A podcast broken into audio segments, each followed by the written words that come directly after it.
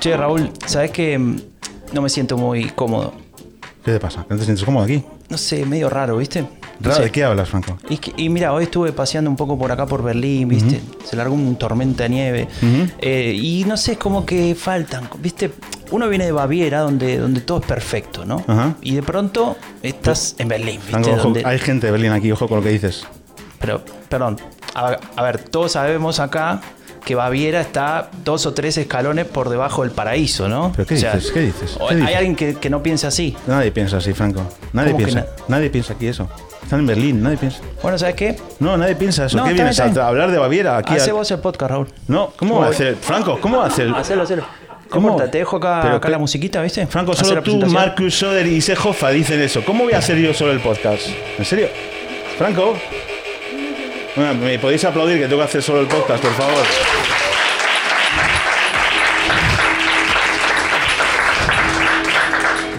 Si votas en Alemania, tienes dos votos. No, si votas no. Si votas en Alemania, tienes dos votos. Con el primero eliges un candidato o una candidata. Con el segundo eliges un partido político. Qué bueno sería tener un tercer voto, ¿no? Por ejemplo, uno para elegir un podcast que te explique todo lo anterior, que te cuente cómo funciona y qué mueve a la política alemana. Y lo que es aún más importante, que haga todo eso en español. Yo soy Raúl Gil y junto a Franco de Leone, cuando se le pase el berrinche, vamos a cumplir ese deseo porque esto es el tercer voto, política alemana en español.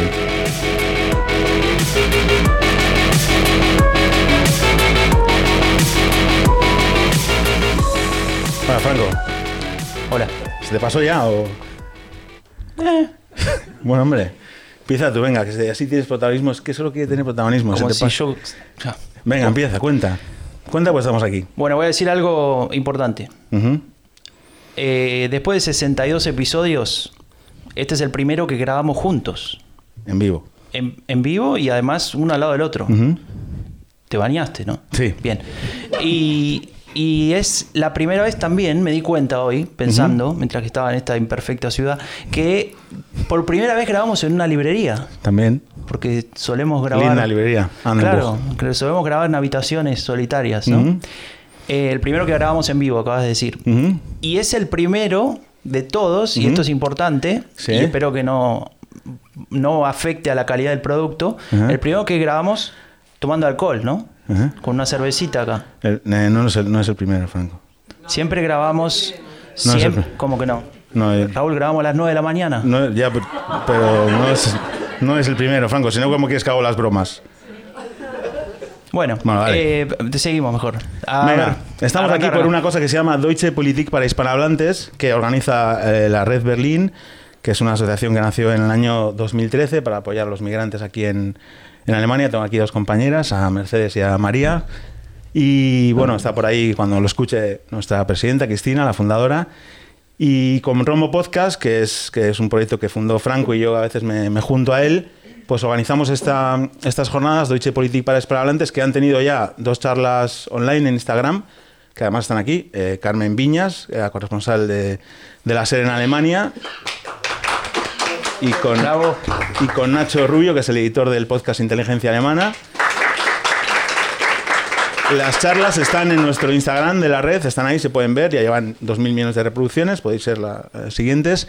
Y quedan todavía dos charlas más, el próximo miércoles con Ana Irazábal, que tuvimos que cambiarla, pues tuvo que ir a Polonia corriendo a, a- a- a cubrir la noticia de los misiles. Y cerramos con Andreu Jerez, que está volviendo de México, el día 30 también a las 6. Y en medio tenemos esta, esta, esta grabación del podcast. Y la idea de este Deutsche Politik para migrantes es eh, bueno, que tengamos herramientas, información, análisis de calidad para también, no sé, participar en los debates del país donde vivimos, que nos interesemos también por la política, que participemos, porque integrarse no solo conseguir un trabajo y que nos vaya bien, sino también participar en la vida social. Entonces, ¿te parece bien, Franco? Me parece genial. Ah, vale, vale, vale. Lo único que podrías haber elegido una fecha donde no haya tormenta de nieve y Bueno, de hoy, muerte y destrucción. hoy es una fecha para los que somos fans de Billy Brandt, como por ahí eh, Tiragüen y, nos- y algunos más.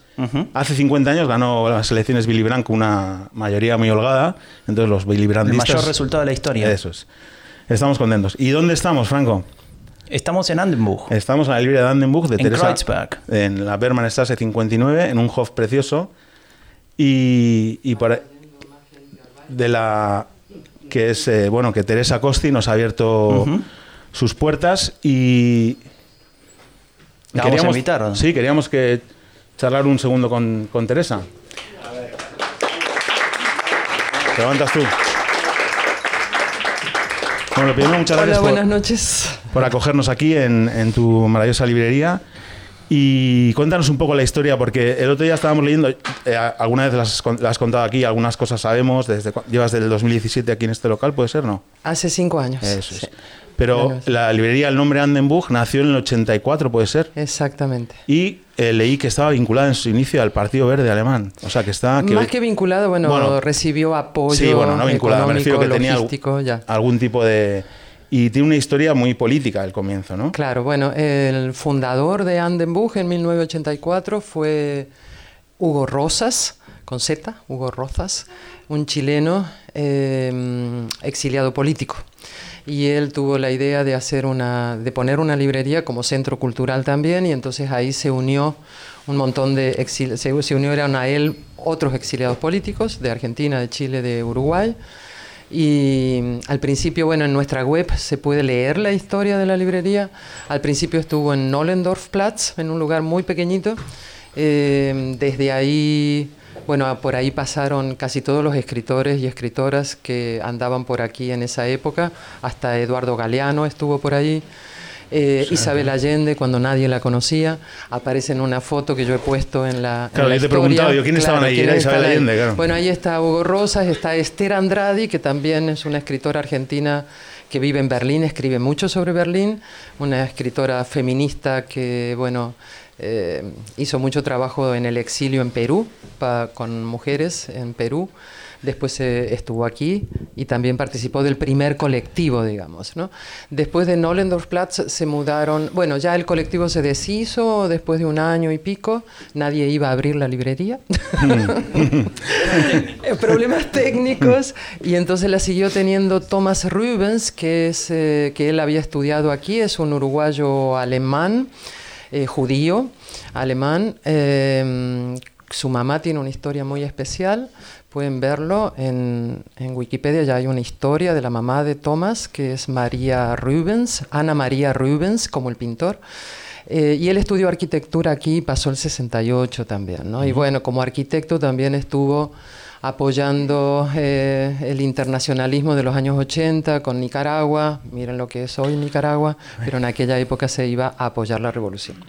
Bueno, y él fue el que tomó la librería y el que se la quedó, digamos, eh, de Nollendorfplatz pasó a Sabigneplatz y después tuvo la oportunidad, porque entró en insolvencia, la antigua Romanische Buchhandlung de Berlín, que era de 1900, y estaba en la zona de Charlottenburg de Sabigneplatz, entre Sabigneplatz y Ernst-Reuterplatz, que era la zona de las librerías a principios del siglo pasado. Y entonces ahí estaba la Romanische Buchhandlung, Thomas la tomó y por eso se llamó durante casi 20 años Andenbuch Romanische Buchhandlung. Cuando yo la tomé, la compré así hace 10 años, cuando Thomas se regresó a Uruguay, ahora vive en Montevideo y por primera vez la vio en vivo también bueno. este año, Mm. que estuvo en el verano. Eh, bueno, fue cuando yo la tomé, también tomé eh, la librería con esos otros idiomas, pero yo no los hablo. eh, y mm, entonces me parecía muy difícil saber quién, qué estaban leyendo los italianos, qué estaban leyendo los portugueses, los gallegos, bueno, en fin. La cuestión es que cuando tuve la oportunidad de tener este local, solamente me quedé con español, eh, que es lo que conozco, latinoamericano y eh, castellano, digamos, y también hay bilingües, y portugués me dejé un poquito de lo que heredé de Brasil, que pronto se va a un amigo anticuario, también español, que está en, la, en Neukölln. Todo lo de portugués se va a ir ahí, porque necesitamos el espacio para, Claro. para más secciones. Sí, sí. Vaya historión, ¿eh? em, No está mal. Sí, no está mal. ¿no? Bueno, estamos- Ese es el- en resumen la historia, digamos, de la librería. Y el día, ¿no? a día de hoy, pues haces dos eventos semanales, eh, Claro. más o menos. Digo, Sí. para que no os conozcan, algunos ya sois asiduos de aquí, pero los que no lo seáis. Desde pues que, comencé siempre quise que fuera, además de librería, centro cultural. Busqué un espacio que fuera también accesible a personas con problemas de movilidad. Hoy no hay nadie en silla de ruedas, pero eh, está pensado de esa manera. Por eso no hay mesas como hay en otras librerías donde está todo lleno de libros y cajas, sino que necesito que el espacio se transforme y también pueda venir gente con problemas de movilidad, por ejemplo. ¿no?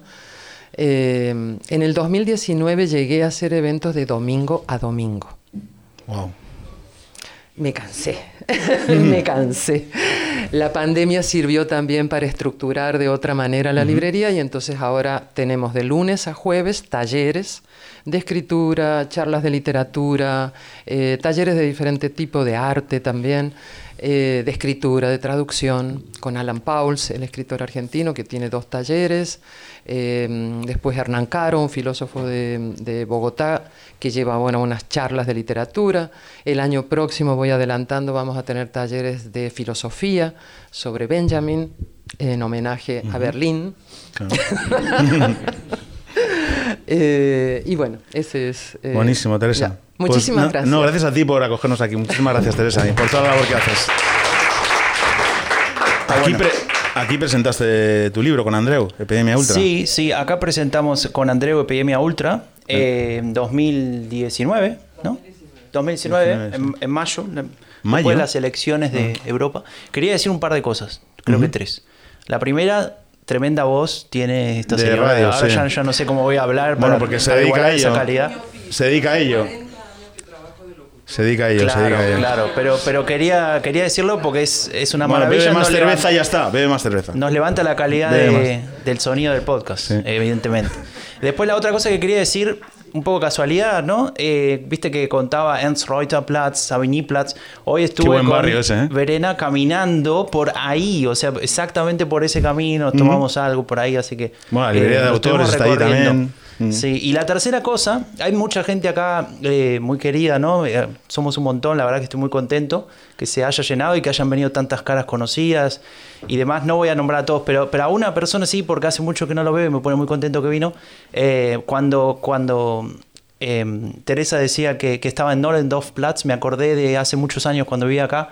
Un poco me emocionaba de, de ir con Verena y con mi, mi nena recién nacida y el amigo Jörg a, a tomar algo ahí en, en Nollendorfplatz. A- a- La verdad que me me puso contento. Así que gracias Teresa por, Bueno, por mencionar esa, algo le gusta a Berlín. lugar. Algo le gusta. Algo, Algo, algo, un le poquito, gusta. Porque poquito, se hace poquito. el. Bueno, Así que Franco, ¿qué? bueno. vamos con las encuestas. Bueno, en, en este podcast en general tenemos unos, unas estru- una estructura ¿no? mínima, que es que siempre empezamos hablando de, de encuestas, de cómo están las cosas en Alemania, y luego te- metemos un tema, que en este caso tiene que ver con Berlín, y luego hacemos eh, lo que nos avergüenza, lo que nos da esperanza, lo que se habló en Discord, algunas colaboraciones, etcétera, ¿no? Entonces vamos con las encuestas. Vamos con las encuestas. Vamos, me es sorprende tu que vos siempre decís no se cuenta la estrategia, ahora estás contando todo, así Bueno, estás vale, vale, sí, sí, sí. Bueno, para que lo sepan los que no conocen. A ver, Raúl, estuve buscando un poco las encuestas, la más nueva del 15 de, De de noviembre, de Ujú. Forza. Seguramente salió alguna más, ¿no? Eh, en estos días, pero, pero es interesante ver que no hay un montón de cambios, ¿no? El- la Unión, la, Unión- la CDU se sube 28%, los verdes 20% por encima del partido que actualmente tiene la Cancillería, ¿no? El Socialdemócrata. Y cuando uno mira en Forza también hay otra pregunta que hicieron, que siempre hacen, es si usted pudiera votar directamente al canciller, cosa que no se puede hacer acá, ¿no? Pero si usted pudiera, ¿a quién votaría? Te dan cuatro opciones. Scholz, el actual canciller, Friedrich Merz, el jefe de la oposición, o alguna de las opciones de los verdes, Habeck o Baerbock, eh, o ninguno de ellos, ¿no? Obviamente gana ninguno de ellos, 39%. Eh, esto, a ver, creo que pasaría en cualquier país del mundo, ¿no? Es- es- la metodología de esta encuesta son respuestas cerradas, no puedes decir cualquiera, pues no saldría Lindner o otros, ¿no? Entonces te preguntan, preguntan primero Scholz, Merz, Habeck y luego Scholz, Merz, Baerbock. Claro, por separado, ¿no? Sí. Eh, y es interesante algo y quería charlar con vos, con vos sobre, sobre esto, ¿no? Bueno. Porque, mira esto, el Partido Verde tiene 20% de intención de voto. Cuando pasamos a la segunda pregunta y se pregunta por canciller, el, el ministro verde, Robert Habeck, tiene 20% de intención de voto, eventualmente, ¿no? O sea, es prácticamente idéntico. Perfecto. El Partido Socialdemócrata tiene 19% y los que votarían a, a Scholz, 21%, más o menos, ¿no? Estaría ahí. Ahora, cuando miramos en la CDU, en la oposición, te dije 28% para la CDU, alto, ganaría la elección si fuera mañana, pero Friedrich Merz tiene 20% de Vaya. apoyo. Hay 8 puntos ahí que yo te quiero preguntar, ¿dónde van esos 8 puntos? ¿Qué pasa con eso? Bueno, es la primera pregunta que hay que hacerse, que es eh, ¿qué CDU están queriendo votar esos 28%? Si la actual de Merz o la que recuerdan, ¿no? La de Merkel, ¿no? Entonces, ¿cuál es la CDU de ahora en comparación con eso? ¿Por qué él eh, puntea negativo para su partido? Es decir, como candidato resta, al revés de Scholz o de Baerbock. Bueno, Habeck ni suma ni resta, es Sí, sí, sí. neutro. Pero qué, mm, eh, ¿cuál es la CDU de Merz, ¿no? Que vemos hoy en día, porque vemos muchas cosas, ¿no? Eh, cuando empezó, cuando ganó el, el Congreso, empezó como líder, eh, empezamos a destacar que parecía que quería vender una imagen diferente a la que él siempre había tenido. Recordemos que Merz lleva desde antes de Merkel, o sea, no es nuevo, aunque sea el presidente ahora, ¿no? Sí, Mer- Merz había sido el, el jefe de- del grupo parlamentario en el Bundestag. Antes de que Merkel estuviera en cualquier lugar de importancia en el partido. Merkel estaba, estaba haciendo gimnasia rítmica con, ¿no? en la RDA con Sí, eso. ¿no? más o menos. Y, eh, No era gimnasia ¿Por qué me rítmica. mantenés esa imagen en la cabeza? Era Eh, saltos. Era saltos. Sí. ¿De qué era? No, saltaba la pileta, Bueno, pero es otra cosa. bueno. Eh, escucha, escucha. Entonces, Merz tenía. Era como el príncipe heredero, ¿no? O sea, eh, Wolfgang Schäuble, que después fue ministro de Finanzas, lo deben conocer, ¿no? Eh, él, des- él era el jefe de, de la, de la CDU, heredero de, de, mm, de Helmut Kohl, y él había determinado que, que era como su línea hereditaria, era él, ¿no? Y estaba todo construido para eso. Y lo que sucedió fue que en el año 2002 la CSU, la CSU, Se claro, levanta. es importante porque si no, eh, la, la CSU dice yo quiero ser, yo quiero poner el candidato, ¿no? Eh, eh, Edmund Stoiber quería ser eh, el, el canciller de Alemania. El señor que subió al avión pensando que era canciller y aterrizó Esa en... historia es fuerte, ¿no? Bueno, y en ese, ese señor te quería ser eh, el candidato de la Unión y eh, Merkel de alguna manera lo, lo permite, pero dice, pero si, si vos sos y no soy yo, eh, me No dejas a mí... Qué el- bonita película. Sí, me dejas a mí el lugar que tiene ahora Friedrich Merz. Ese, eso funcionó, él no gana la elección, pero bueno, se cumplió el deseo de Merkel, terminó siendo la jefa de la oposición, es decir, la mujer más importante de la Unión.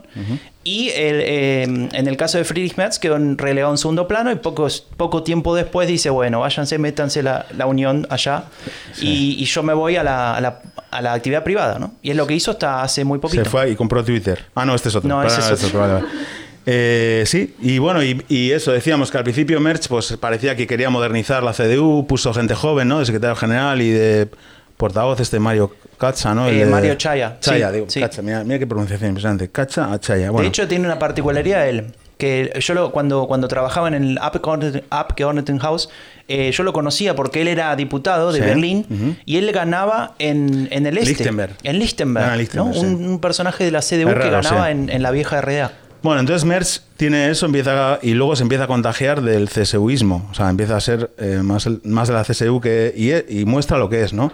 Y hace poco, pues, le escuchasteis hablar de esto de social turismos que dijo de los refugiados ucranianos que venían a hacer turismo social, tuvo que pedir perdón. Luego, no, como dijo esto, de quien se haya sentido ofendido, eh, si alguien se ha sentido ofendido, la peor manera de pedir perdón es Claro. esa. No, Merz, no, sí se han sentido ofendidos, obvio. Hay que, lo voy a probar. Y ahora, eh, ¿qué han hecho lo último que han hecho? En el Bundesrat, esto lo vas a contar tú porque eres el experto en formación política y en organismos internacionales aquí en Alemania. El Bundesrat, sabéis que es la segunda cámara que está formada, o digamos, eh, formada por representantes de los Lenda, de los Bundesländer, cada uno manda en función de su población. Hasta ahora voy bien, ¿no? Me interrumpes si quieres. Voy- No, no, está, anda, Ah, anda. vale. Te doy permiso. Y entonces el Bundesrat tiene que validar eh, normas que aprueba el, el Eh, tiene algunas competencias particulares ¿no? que tienen que ver, por ejemplo, con el gasto, ¿no? Con el gasto. Y estamos, a ver, todo esto tiene que ver con, con una situación especial en Alemania, que es un cambio en la política social, o mejor dicho, en una política pública social muy concreta, que es la de Hartz IV. Algunos la, la deben haber escuchado eh, nombrar por ahí, los medios sale todo el tiempo, que tiene que ver con el desempleo y demás. Capaz que vos después lo, lo complementás, pero digo, quieren hacer el gobierno actual, que es un gobierno socialdemócrata, liberal y verde, eh, hacer un cambio con esa política, ¿no? Hacerla más agradable, más cercana a la gente. Bueno, son diferentes cuestiones, en todo caso ahora amplias, pero digo, ese cambio significa una, un- una discusión a ese nivel social que la CDU y la CSU en la oposición no están dispuestas a dar. Ven ahí una posibilidad también de, de- de- de perfilarse, Pero ¿no? escucha, tiene que votar el Bundesrat porque supone más gasto, por eso es. O Claro, porque es un, un cambio de, em, digamos, de- de, de la partida de presupuestaria. lo que sería la partida presupuestaria, exactamente. Pero más allá de eso, lo que quería decir es cuando, cuando la CDU y la CSU eh, plantea esta discusión, plantea una serie de, de- de temas que, el- o mejor dicho, de frames, ¿no? De, de- de elementos de comunicación que los pone por encima del resto, ¿no? Y ahí es donde aparece esa ventaja que están sacando y donde, donde tal vez eh, no necesariamente Friedrich Merz, pero el resto de la Unión saca ese provecho, ¿no? Ah, Decíamos, por ejemplo, cuando, cuando se habla de Bürgergeld, que sería ese nuevo nombre que se le va a dar a esta política, eh, la CDU dice, a nosotros no nos gusta porque no se premia a quienes trabajan. Porque se premia al que no quiere trabajar. Porque el que trabaja debe ganar más plata que el que no trabaja, ¿no? Entonces ahí se dan un montón de discusiones al respecto, eh, que, entran ahí los valores, ¿no? Entra la educación y demás, y se pierde eh, el, verdadero sentido de esa política, ¿no? Que es la gente que no tiene, que no tiene empleo y necesita alguna forma de, salir adelante. No, además es un tema muy sensible porque el HATFIA, como fue aprobado por el gobierno de Schroeder en, cuando gobernó de Schroeder con los verdes, el, el SPD, y es algo que le ha perseguido al SPD siempre, es su gran trauma, ¿no? El Hartfia, esa, digamos, precarización con la Agenda 2010 o 2000, ya Agenda 2010, se llamaba, sí. La precarización del mercado laboral eh, y que, que, fue cuando Alemania estaba muy en crisis, se llamaba el enfermo de Europa, ¿no? Tomaron esa decisión que luego Merkel les felicitó por haberla tomado, pero que dejó, digamos, una Alemania partida en dos, eh, pues muy precarizada, etcétera, y con eh, pues la, historia hasta los niños, 8 millones de personas con niños, etc. Em, el SPD, cuando hizo esa política, perdió, eh, no sé si el 20-30% de tú lo tienes calculado eso de su electorado. Sí, la mitad de su electorado en términos absolutos. La mitad de su electorado en términos absolutos, y sí es un trauma que le ha perseguido. Y entonces el cambio de nombre eh, tiene que ver con eso y tiene que ver también con que quieren hacer, digamos, una política pública más amable. Para eso tiene que haber funcionarios públicos más amables, para empezar tenemos que dudarlo. Eh, quieren hacer que no prevalezcan pues, las sanciones, que son pues, muy jodidas para mucha gente. Quieren, eh, digamos, eh, flexibilizar los requisitos y sobre todo quieren que la gente deje de aceptar trabajos de mierda para formarse y poder optar a trabajos mejores, ¿no? Eso sobre el papel es muy bonito. Luego también se prevé una subida de 50 euros, que no es nada, pero bueno, para nada es, una, forma de, batalla política. Sí, es una batalla política más allá de la política concreta, pública. Hay una batalla política de frames y de valores. ¿no? el del que trabaja debe ganar más que el que no trabaja, ese frame de la CDU en sus votantes lo rompe. Sí. Lo rompe. Y es imbatible. O sea, hay que decirlo. O sea, nosotros aquí venimos a analizar. Es imbatible eso, ¿no? Es muy difícil discutir eso. Pero encima es que es mentira, porque si tú trabajas. Eh, y claro, ahí está la habilidad del, del, del semáforo de decir, mira, estamos subiendo el salario mínimo, ahora está a 12 euros. Yo me acuerdo cuando el primer trabajo que tuve en Berlín, que fue en el 2012, cobraba 7.20, 7.30, igual me están estafando, pero bueno, 7.30 a la hora. Ahora son 12, igual no es mucho, pero sí va subiendo, es verdad que ya está subiendo el salario mínimo. Entonces se trata de que si tú trabajas, lonsig, ¿no? Que te merezca la pena trabajar. Entonces, ¿Cuánta gente eh, pudiendo trabajar dice no, prefiero quedarme en casa? No, eso, eso no existe, o sea, eso es, no, es residual. Pero claro, ese frame del que trabaja debe ganar más que el que no trabaja, pues triunfa en, un determinado sí, público. Sí, totalmente. Y también genera ¿no? ese rechazo de, de, quien siente que esa política puede ser injusta, ¿no? que, que, por qué hay un regalo, etcétera, más allá de cuánto es ese regalo, porque seguramente le molestaría igual da igual el, monto, ¿no? Bueno, ellos nunca se han opuesto al Harfia hasta ahora. Entonces se oponen a esto, que es lo mismo, pero bueno. Pero es importante para entenderlo del Bundesrat. ¿Por qué no pasa? ¿Por qué si el gobierno eh, tiene mayoría? eso está interesante, ¿no? Porque Acá hacemos eh, Politische Bildung, así, cinco minutos. Eh, en Alemania, como en muchos otros países, hay dos cámaras, cámara alta, cámara baja. La cámara baja, que sería el Bundestag, eh, es el que forma el gobierno, ¿no? Es el que votamos, es el que, se organiza para formar mayorías y eventualmente, bueno, nombrar al canciller y demás cuestiones. Eso, en ese lugar, tienen obviamente la mayoría los que están ahora en el gobierno, ¿no? En conjunto, formando esa coalición de semáforo. En el Bundesrat no es así, porque eso no se vota. En otros países sí se vota la cámara alta. Eh, pero en este no. El Bundesrat está conformado por los representantes de los gobiernos de cada uno de los Bundesländer, que sería como, no sé, la provincia, las comunidades autónomas, equivalente a eso. Entonces, si en el gobierno de esos, de esos eh, Bundesländer hay otros partidos que no son los del gobierno federal, las mayorías son diferentes a las del Bundestag. Y cuando se dan discusiones políticas sobre policies, ¿no? sobre, sobre este tipo de, por ejemplo, política pública, que tienen que ser aprobadas por el Bundesrat para seguir adelante, ahí es donde estos partidos organizados de determinada manera pueden bloquear leyes, ¿no? Y eso es efectivamente lo que amenazó la SEDU con hacer y, después lo que hizo. Básicamente bloquear en el Bundesrat que avance ese, ese cambio de, semáforo. ¿Y por qué funciona eso?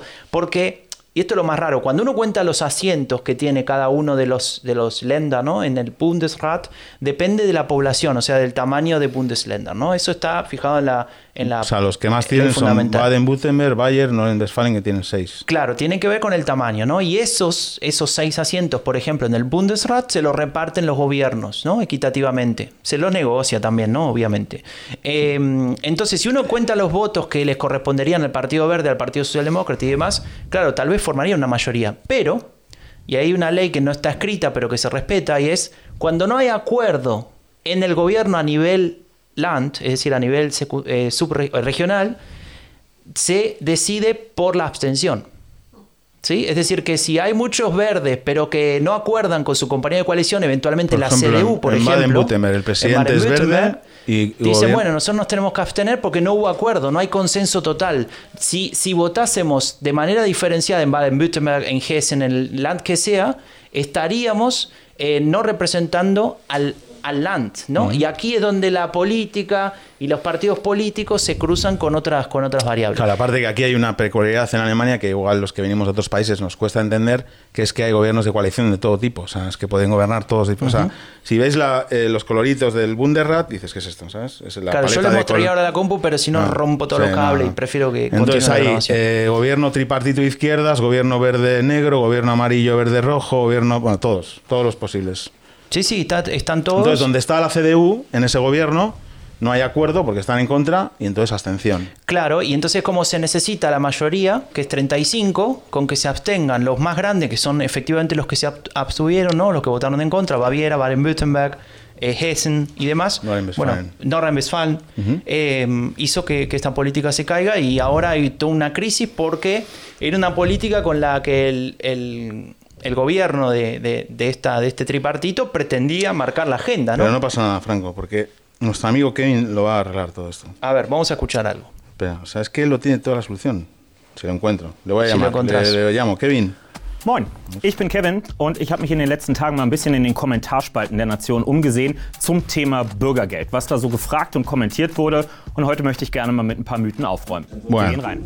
Kevin, te despedimos un, un poco, Kevin. Bien, Kevin, nosotros tenemos un, un problema con Kevin que es que le pedimos que dejase el Twitter y se ha pasado a Instagram. Y es peor. Es peor. Entonces, la idea es buena, Kevin. Vamos, vamos, para, un, un momento. Cuenta lo que- Kevin Kühnert, Ah, sí, perdón. ¿Quién es? El secretario general del SPD. o sea, una persona El número 2 del SPD, ¿no? sí. El SPD hay dos presidentes, que no me acuerdo sus nombres, Saskia Esken y el, eh, y el que era secretario general. Eh, ¿No te acuerdas? Eh? Eh, no, pero no es eh, las Kleinbeil. Lars Kimball, sí, los Ah, dos. sí, Lars claro. Y Saskia Esken y Kevin Kuhn era el líder de los Jusos, las juventudes eh, socialistas, eh, o socialdemócratas. Sí. Y pues la verdad es que tuvo mucha fuerza hubo un tiempo. De hecho, hay 40 diputados de los Jusos en el Bundestag ahora y tiene mucho poder. Es un chico joven que va a las tertulias, que habla. Pero bueno, en Twitter nosotros le dijimos que se lo quitara y se lo quitó. Pero ahora está en Instagram. Tiene aquí en, en, en la Yorkstrasse la, ofici- la oficina, el, Ah, el Burger Bureau, de pasa- no la Yorkstrasse. Pasando, sí, cerca, cerca de la- entre el búnker este de- y la Yorkstrasse. Ahí Mira está. vos. Por cierto, hoy estuve en- cerca de la oficina Ahora eso de... tenemos que hablar Ah, después. que vamos a viene- hablar, sí, perdón, perdón. al tema. Bueno, Perdón. ¿en ¿qué cuenta Kevin Cuena ahí? Que él hace una cosa que está bien, que es, voy a leer qué opina la gente sobre el Burger Girl y voy a dar la opinión del SPD para defender nuestra opinión y tratar de entrar en un debate de calidad. Pero en lugar de qué opina la gente, se pilla la cuenta de la CSU y hace lo que... O sea, para él, lo que opina la gente es lo que opina la CSU. Mal. Básicamente. Sí. Está muy bien. Sí, no, claro. Y entonces, eh, este formato está bien cuando de verdad quieres hacer... A mí me parece que, que las redes sociales sirven para explicar esas cosas, ¿no? Pero al final está haciendo lo mismo que, que hacía en Twitter, ¿no? Y, y lo que dice ahí no resuelve el problema. está del- hablando a los convencidos, Sí, le está hablando pues, a los que siguen la cuenta del SPD y no sale de ahí, ¿no? Y él le llama bullshit bingo a esta cosa. Ojo, tío, no sé, Kevin, un poco de nivel, ¿no? Porque si no, no bajamos tanto el nivel. Es marketing. Sí, marketing pero está político. mal. Y... mm, ¿A vos que te gusta la compol? Sí, sí, pero bueno, Kevin no... ¿Sabes qué me parece siempre raro? Esto, esto no solamente por Kevin, muchos lo hacen. Cuando, cuando se, se tratan irónicamente, dice Live CSU, queremos tal cosa. ¿Por qué hacen eso? Me, me saca de quicio. Bueno, en fin. Bueno, no funciona. El Burger Girl y cualquier política social es demasiado importante para dejarla en manos de gente que no sabe defenderlas, ¿no? Entonces, desde aquí, Está- igual me pongo muy serio igual, Franco. Vuelve, No, que- no, yo digo que, que no le digamos que se vaya de Instagram, porque si no se mete a TikTok y ahí Ah, bueno, pudre todo. Sí, es verdad. Bueno, en Así fin. que bueno, bueno, vamos, vamos cerrando este ¿Has tema. estado porque, en, en... ¿Dónde has estado hoy? ¿Has Hoy- salido a pasear? eh, ya conté antes. ¿Me has ¿no? dejado Estuve durmiendo en- la siesta? Sí, sí, y, me- y nos fuimos eh, con Verena a pasear. Cuéntales lo que a- se prepara ayer para cenar. Cuéntalo, cuéntalo. Ayer. ¿Sí? Ayer. Eh, era una pizza con anchoas. Joder, tío, sí. Venga, sigue. no, no, trajiste anch- anchoas de Santonio, una barbaridad, No, de la machina. Estaban ya en el frigorífico. Eh, y y lo- un, un pescado que no sé el nombre. Dorada. Dorada. Dorada. Eh, al horno, una maravilla. Muy Todo bien. muy rico. Puedes seguir. Puedo seguir ahora. Esta parte la voy a sacar, obviamente. Bueno, vale. Vamos a pasar entonces, si te parece, a, a un tema que, que creo que. Vamos a no hablar de Berlín. Sí, de me parece que le importa la- a todos los que están acá, ¿no? A todas y a todos. Bueno, No sobre sé, todo los que pueden- vamos los a que pueden votar. Claro, pero ¿vos sabías que en Berlín hay que votar de vuelta? Sí, lo sabía, lo sabía. Hubo elecciones en Berlín. Sí. En septiembre del año 2021. Yo fui a votar contigo. Claro, en Yo una fui a votar para el distrito, los europeos. Raúl entró a votar y salió con una cerveza, no sé Es cómo. que se vota en- es que mi, mi mesa electoral es un kenaipe, en la esquina. O sea, el, el- Es el mundo está complotado para que vos Es tomes maravilloso. cerveza. Sí, era a las 11. Bueno, estábamos con Isaac Yu, que le mandamos Eran un... las 11. ¿Podés aclarar esa parte? Las 11, bueno, De la eran- mañana. Sí, pero era- ya había desayunado a las 7. Eran 4 horas. Claro, pero no, no Bueno, se quita- trata de... Da igual, quítale eso. No tomás cerveza. Bueno, el Kenaipe tiene unas- una zona para votar y estaba la gente desayunando y había una cola de- del copón y ya estaba. Yo, yo he estado en unas cuantas mesas electorales porque me ha tocado toda mi vida estar y no estaba bien organizado eso. A ver, no quiero ser el típico cuñado que dije, yo ya lo sabía. No, no lo sabía. Tendrá algo que no ver lo con... sabía. No, pero tendrá algo que ver con que el presidente Mesa estaba también tomando... Puede, puede ser. Bueno, no sabemos muy bien qué tipo de irregularidades ha habido. Si lo sabemos, pues aquí no vamos a hablar ahora de eso. un rato largo, ¿no? ¿Eh? En la fila. Sí, estuve un rato largo en la fila. Sabéis que, a ver, eh, esto también es Politice Bildung. Los que tenemos eh, pasaporte europeo podemos votar en las elecciones europeas y en las elecciones municipales, comunales. Como Berlín es un estado, tiene distritos que son como municipios, 12, ¿no?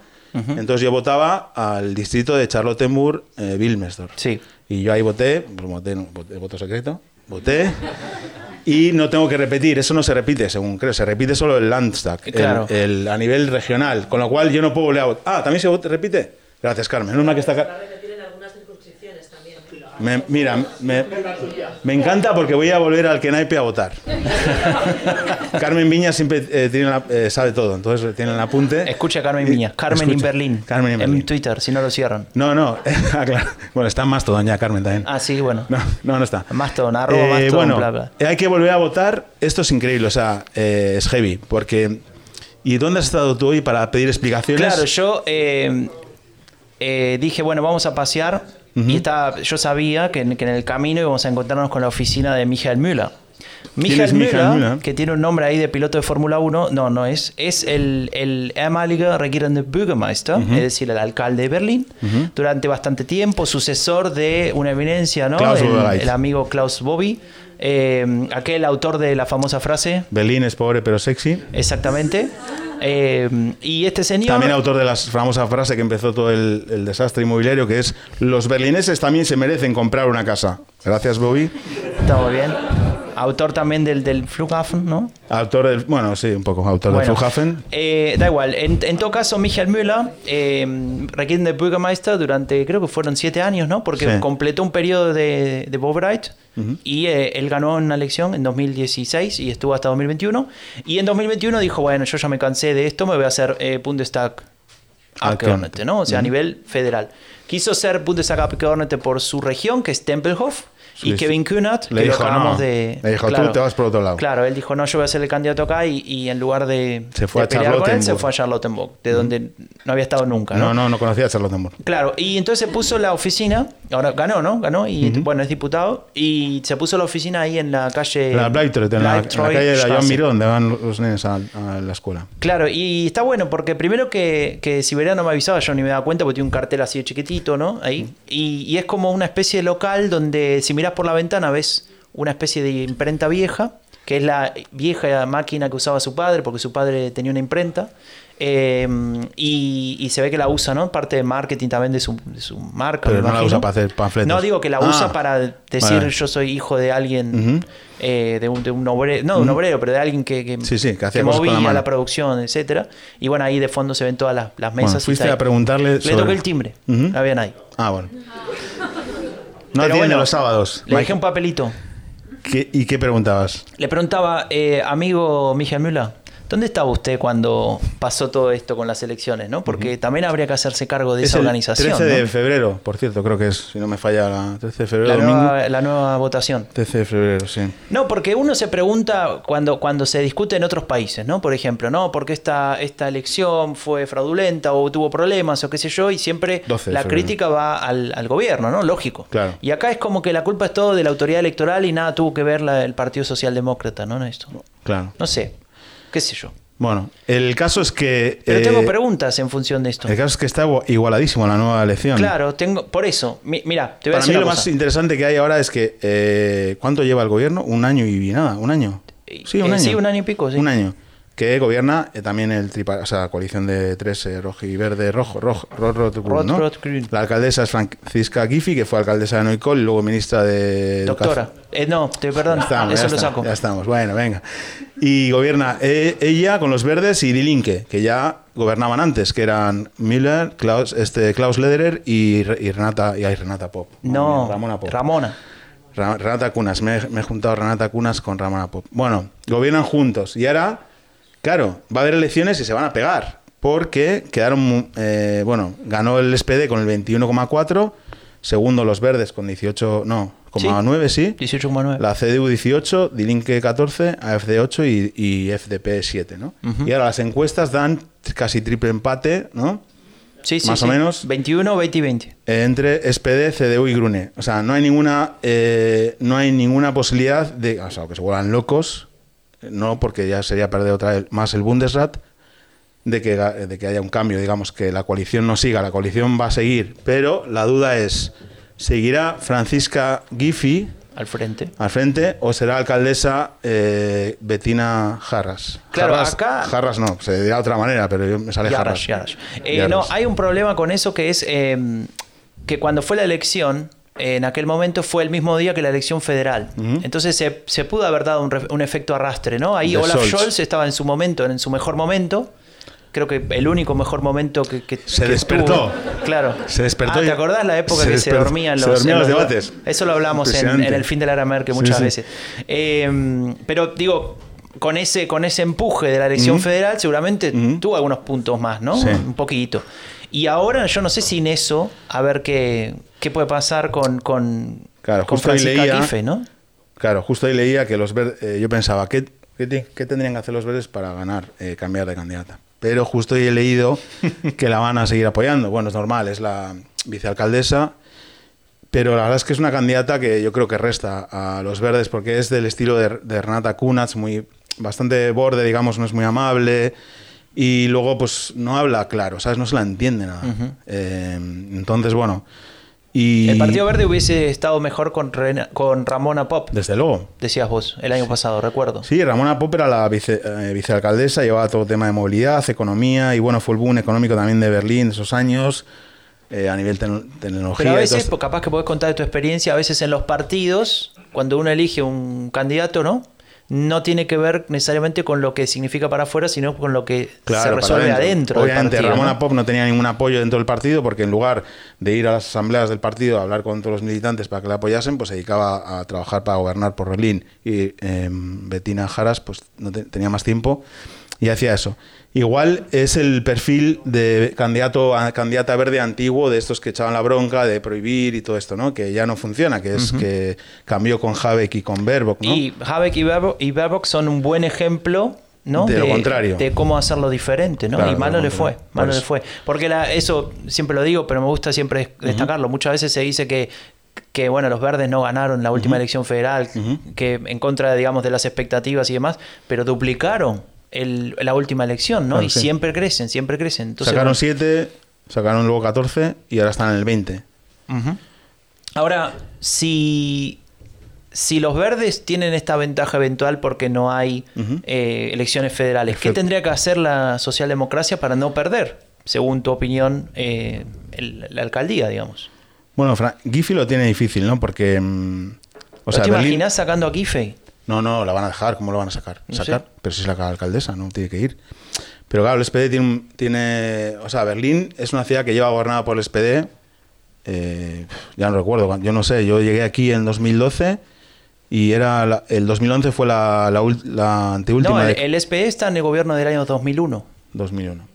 Y bueno, Berlín tiene muchos problemas, seguimos aquí, lo sabemos, ¿no? Eh, ¿Quién puede conseguir un piso aquí? ¿Quién encuentra, sabes, muchas cosas, ¿no? Eh, eh y, o sea, vos estás diciendo con todo esto que, que, querés que gane la CDU. No, yo no digo nada. Yo no digo nada, Franco. ¿Tiene una chance la CDU? No, no, ninguna. Así. O sea, puede ganar las elecciones. Pero de ser gobierno no. No, no, por con quién va a gobernar. Y no sé, un cuatripartito. Sí, ¿con quién? Con... No, lo digas. Vale, vale, vale. Bueno, aquí una cosa muy importante que podéis hacer, y luego primero tenemos una buena noticia, se puede ser eh, Val Helfende. Entonces vas, te dan 240 euros de Erenan Pausale y puedes ir a ayudar en la mesa electoral. Pero no, solo si tenéis derecho a votar, así que no, no podemos.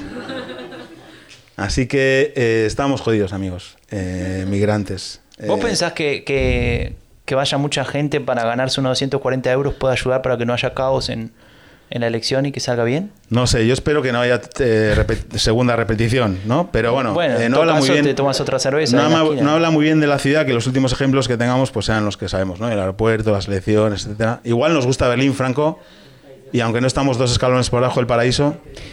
Raúl, vamos, 44 minutos de podcast, eh, es un montón. Vale, metemos a. tenemos, que, tenemos que hablar con, con algunos invitados, ¿qué te parece? Vale, vale, vale. Dale.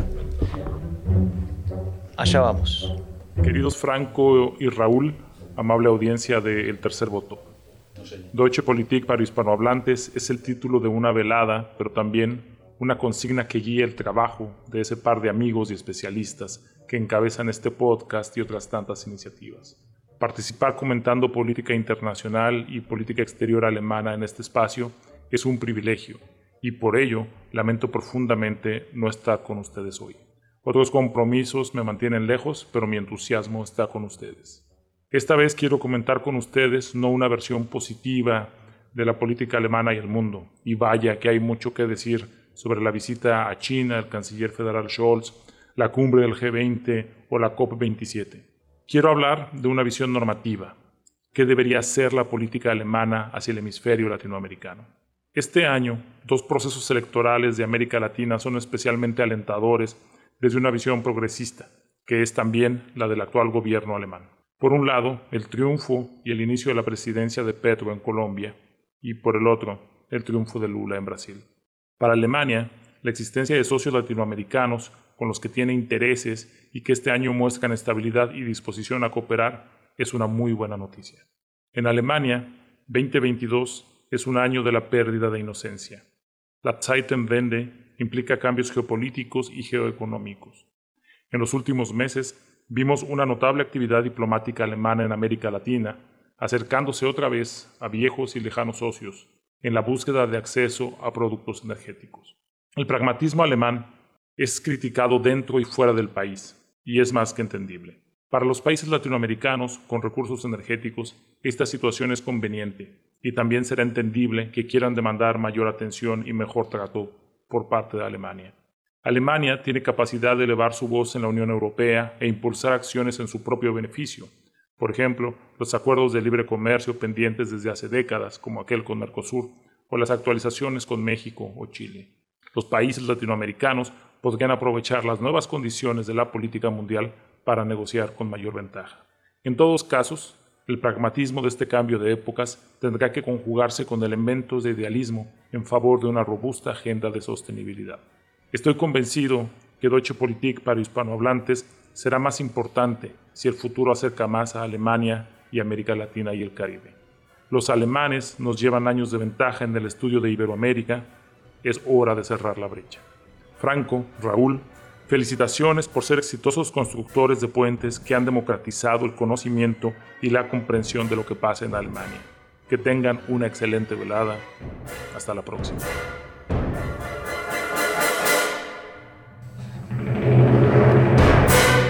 Musicón. Bueno quien no Doctor conozca, Fausto. Doctor Fausto, quien no conozca es nuestro experto en, en política internacional y- y en muchas, muchas cosas. Y bueno, pensábamos que iba a aparecer hoy, pero no nos ha mandado un... No, no mandó. Me, me sorprende. Pensé que iba a mandar un video, no sé, pero no. Siempre Es- con sus audios. A ver, yo te digo, él, lo dije ya cuando presentamos esto, los fines de semana se dedica a leer clásicos.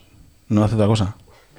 Algunos casa. dicen que lo vieron en otros lados. Mm, Con música fuerte. música fuerte, ¿eh? Sí. El doctor Fausto con esa voz, en serio. Bueno. Esa voz de engolada. ¿no? Puede ser, puede ser. Escucha, me, me gustó eso de que nos ayuda un poco a retomar el hilo de, de todas estas charlas, no solamente el podcast de hoy, sino de, de todas las, las charlas de, de Deutsche Politik para hispanohablantes, ¿no? Qué importante es eso, qué importante para la integración. ¿Te acordás que una vez lo hablábamos? Y, y creo que, que hay que rescatar ese mensaje, me parece muy relevante. No, y aparte lo de, o sea, siempre eh, se habla de qué podemos, o sea, de, de cómo desde Alemania se, se entienda, se intenta comprender Latinoamérica y también nosotros intentamos al revés, ¿no? Desde Latinoamérica o desde España eh, intentar comprender a Alemania. Tal cual, tal cual. Y, y hay un concepto importante que tal vez tenés algo para decir sobre eso, esto que No. decía del Zeitwende. Ah, sí. Porque me parece algo muy importante, lo, lo, lo usaba Olaf Scholz, ¿no? Para Sí. justificar muchas de sus decisiones muy, muy actuales. Lo hablamos el otro día con Nacho en la, en la charla, ¿no? Que además eh, eh, fue muy gracioso porque estábamos en la charla con Nacho y Carmen hizo una pregunta, Carmen de, de oyente, de espectadora en el Instagram, si las ministras de, de- de defensa y de interior estaban, eran, digamos, estaban preparadas para este Zeitwende o, o, digamos, estaban en la línea, ¿no? De eso. Y claro, ese Zeitwende fue lo que lo que eh, permitió a Scholz hablar de bueno del, del aumento de gasto militar y otras muchas cosas, ¿no? Sí, Pero sí. esto, eh, si nos ponemos a hablar de esto, Franco, eh, nos echan, o sea, nos, echan, sí. el HOF. Sí, Eh, sí, sí, totalmente. Acá en Andenbuch hay, hay reglas muy estrictas. Entonces, nada, eh, No, pero, pero tenés razón en ese sentido y me parece que, que está bueno tener siempre al doctor Fausto para que nos cuente su opinión de la política internacional.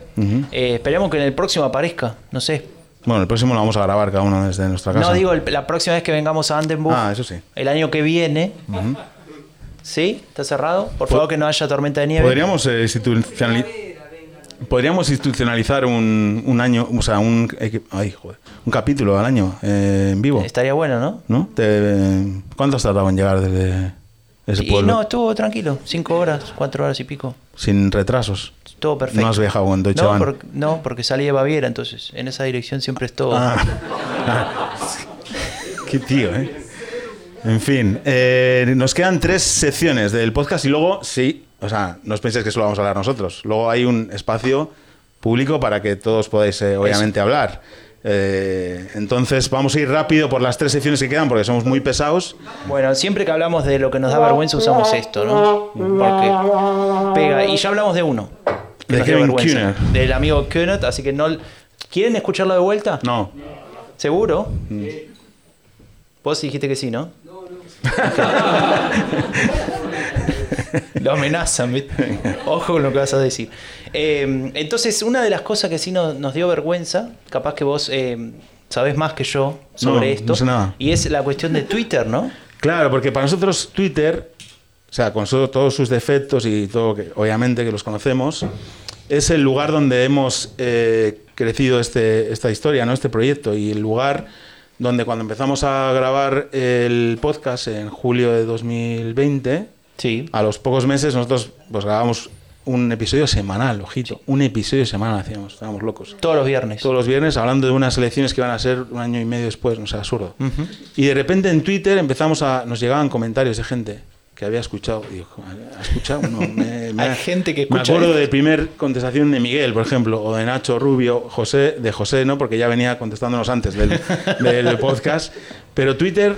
eh, con todos sus defectos, es el lugar donde ha crecido un poco la historia de. Y claro, es una red social pues en- enfocada también a la política, ¿no? También con la parte mala de eso, pero...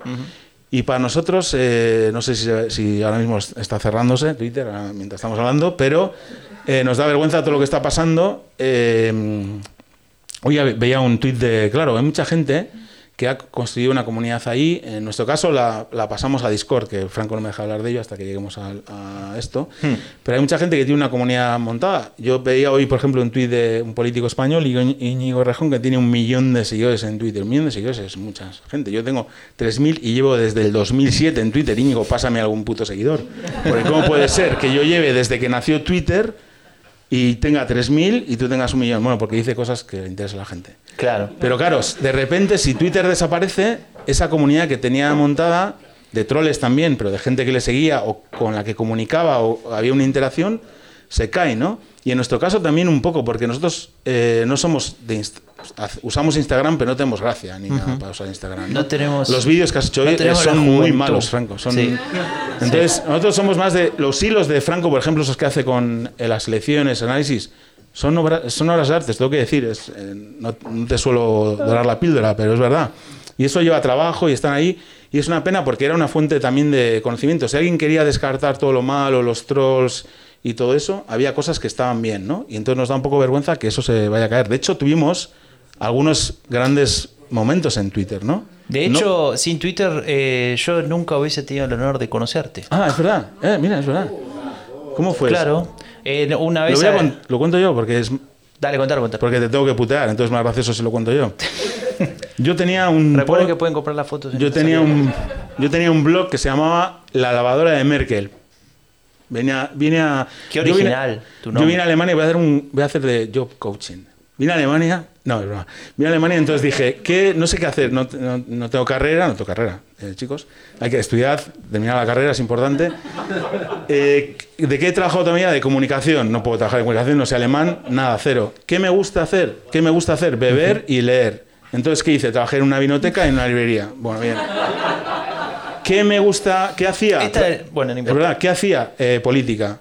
Entonces lo convertí en un hobby. Hice al revés. Los hobbies los convertí en mi trabajo y, la, y el trabajo en hobbies. Y creé la lavadora de Merkel, un post, un blog que no había ninguno sobre política. No había ninguno sobre política alemana en español. Y un día estaba en Twitter y me dice mi amiga Ruth Carrasco, un saludo Ruth, me dice, oye, que hay un tío que, que tiene un blog que se llama Lecciones en Alemania y que habla de, como tú, de... ¿Cómo? Sí, tiene mucho éxito. Digo, ¿cómo? Más que yo, imposible. La lavadora de Merkel es buenísima. ¿Sabéis por qué se llama lavadora? Porque la Cancillería la llaman Die Waschmaschine, ¿no? Por la forma. Y yo tenía un, un blog buenísimo y apareció este y, y entonces lo escribí por Twitter. Hola. No, fue así. Ten- ¿Tendremos grabado esa conversación? ¿O lo ha quitado ya Elon? Elon la ha quitado. Bueno, pero se O Elon, no sé cómo se dice. Bueno, Sí. entonces quedamos, eh, el 2013 era. De- de- sí. Y eran las elecciones- Campaña electoral de elecciones federales 2013. Y había un debate en Moabit, no, Sí, Moabit. no. eh, sí, bueno, era ahí, sí. Moabit Sí. de los candidatos y dije, pues ven, eh, ¿qué- ¿dónde podemos quedar? En un debate electoral. Joder, tío, no se te ocurre una cosa más. Bueno, pues quedamos ahí y nos tomamos unas cervezas y empezamos ahí a conocernos. Y bueno, al principio yo, yo le estaba odiando, obviamente, porque tenía el- eh, otra cosa que era como lo mío. Pero luego sí, al final la lavadora Merkel cerró y elecciones en Alemania continuó. Sí, sí, sí, sí, sí, cuando apagaste tu cigarrillo en, en mi cerveza, eh, cuando estabas hablando ahí, pensé, este tipo está raro conmigo. Eh, No, pero sí, es verdad, y fue por Twitter, y ahí empezamos a hablar, empe- empezamos a, a comentar eso. Yo ahí trabajaba justo en el Content House, como decía antes, y, y entonces le dije, bueno, venite al- a escuchar a estos tipos. Estuvo divertido eso, ¿no? Cuando Sí. Hubo, hubo ahí unos momentos. Apareció la candidata del partido marxista-leninista Partei, que estaba a un costado porque no estaba invitada al podio. En el podio estaba el verde, CDU y qué sé yo. No sé por qué no me invitaron. Sí, fue divertido. en fin. Bueno, luego creamos un, un grupo de Messenger. Ojito, un grupo de Messenger. Es que hemos pasado por todo, hemos eh, probado todas las drogas. Messenger. Un grupo de Messenger, sí, con ¿Cuál? Un grupo de Messenger. Ah, no, de WhatsApp. No, de Messenger primero. ¿Cómo de Messenger? Messenger Ah, de Facebook. De Facebook. Messenger Facebook. Sí, sí, sí. Mirá, existía eso. Todas las drogas. Bueno, no quería hablar de esto, quería hablar de momentos que, dos momentos que hemos tenido en Twitter. Uno con otro proyecto que hacíamos, o que bueno, hacía Franco y yo le ayudaba, que se llama Epidemia Ultra, que si no lo conocéis, pues está muy bien, os lo animo a conocer, que es un podcast sobre la derecha radical en el mundo y era eh, un episodio de cada país, ¿no? De donde hay partidos de derecha radical. Pues, eh, empezaste con España, Italia, Bélgica, que hay dos, que Hay dos quedan primero y segundo, eh, Brasil, eh, Sí, era Costa- Hungría, había varios, Sí. Polonia y Chile, ¿no? Cuando llego a Chile, cuando iba a Chile, que era José Antonio Cast, que bueno, fue candidato y quedó en la segunda vuelta, ¿no? Estuvo a punto de ser presidente de Chile. Pues eh, él hizo un, un episodio sobre José Antonio Cast y decía cosas lindas de José Antonio Cast en el episodio. Bueno, repasaba un poco su trayectoria. Y un día, eh, por la noche, porque en Chile era. ¿Cuántas horas son? ¿De menos? No sé. Eh, Y cuatro. Bueno, cinco, ¿no? se levanta Franco con las menciones en Twitter que. O sea, no sé, tendrías 2.000 menciones. Sí. en Twitter. Y me, me llama. Oye, ha pasado algo, ha pasado algo en Twitter. ¿qué ha pasado?". Digo, Franco, tío, son las 6 de la mañana, déjame en paz, tío, quiero dormir. Y era que José Antonio Cast había pu- puesto eh, un, un tuit de la epidemia ultra y había como era. Claro, yo cuando lo vi, yo pensé que era, bueno, alguien. Era un fake. Un fake, ¿no? Una persona que pone la foto de José Antonio Cas y pone este, este tipo, este podcast horrible, qué sé yo. No, era, era él. Cuando me fijé, tenía dos millones de seguidores, no sé qué. Y, y él ponía este podcast lleno de mentiras y, y prejuicios. y recomiendo este barbaridades". hilarante podcast, dijo. Hilarante podcast. Recomiendo. Eh, lo recomiendo porque igual está bien editado. ¿no? Entonces, joder, se quedó contento, Franco. Sí, sí, sí.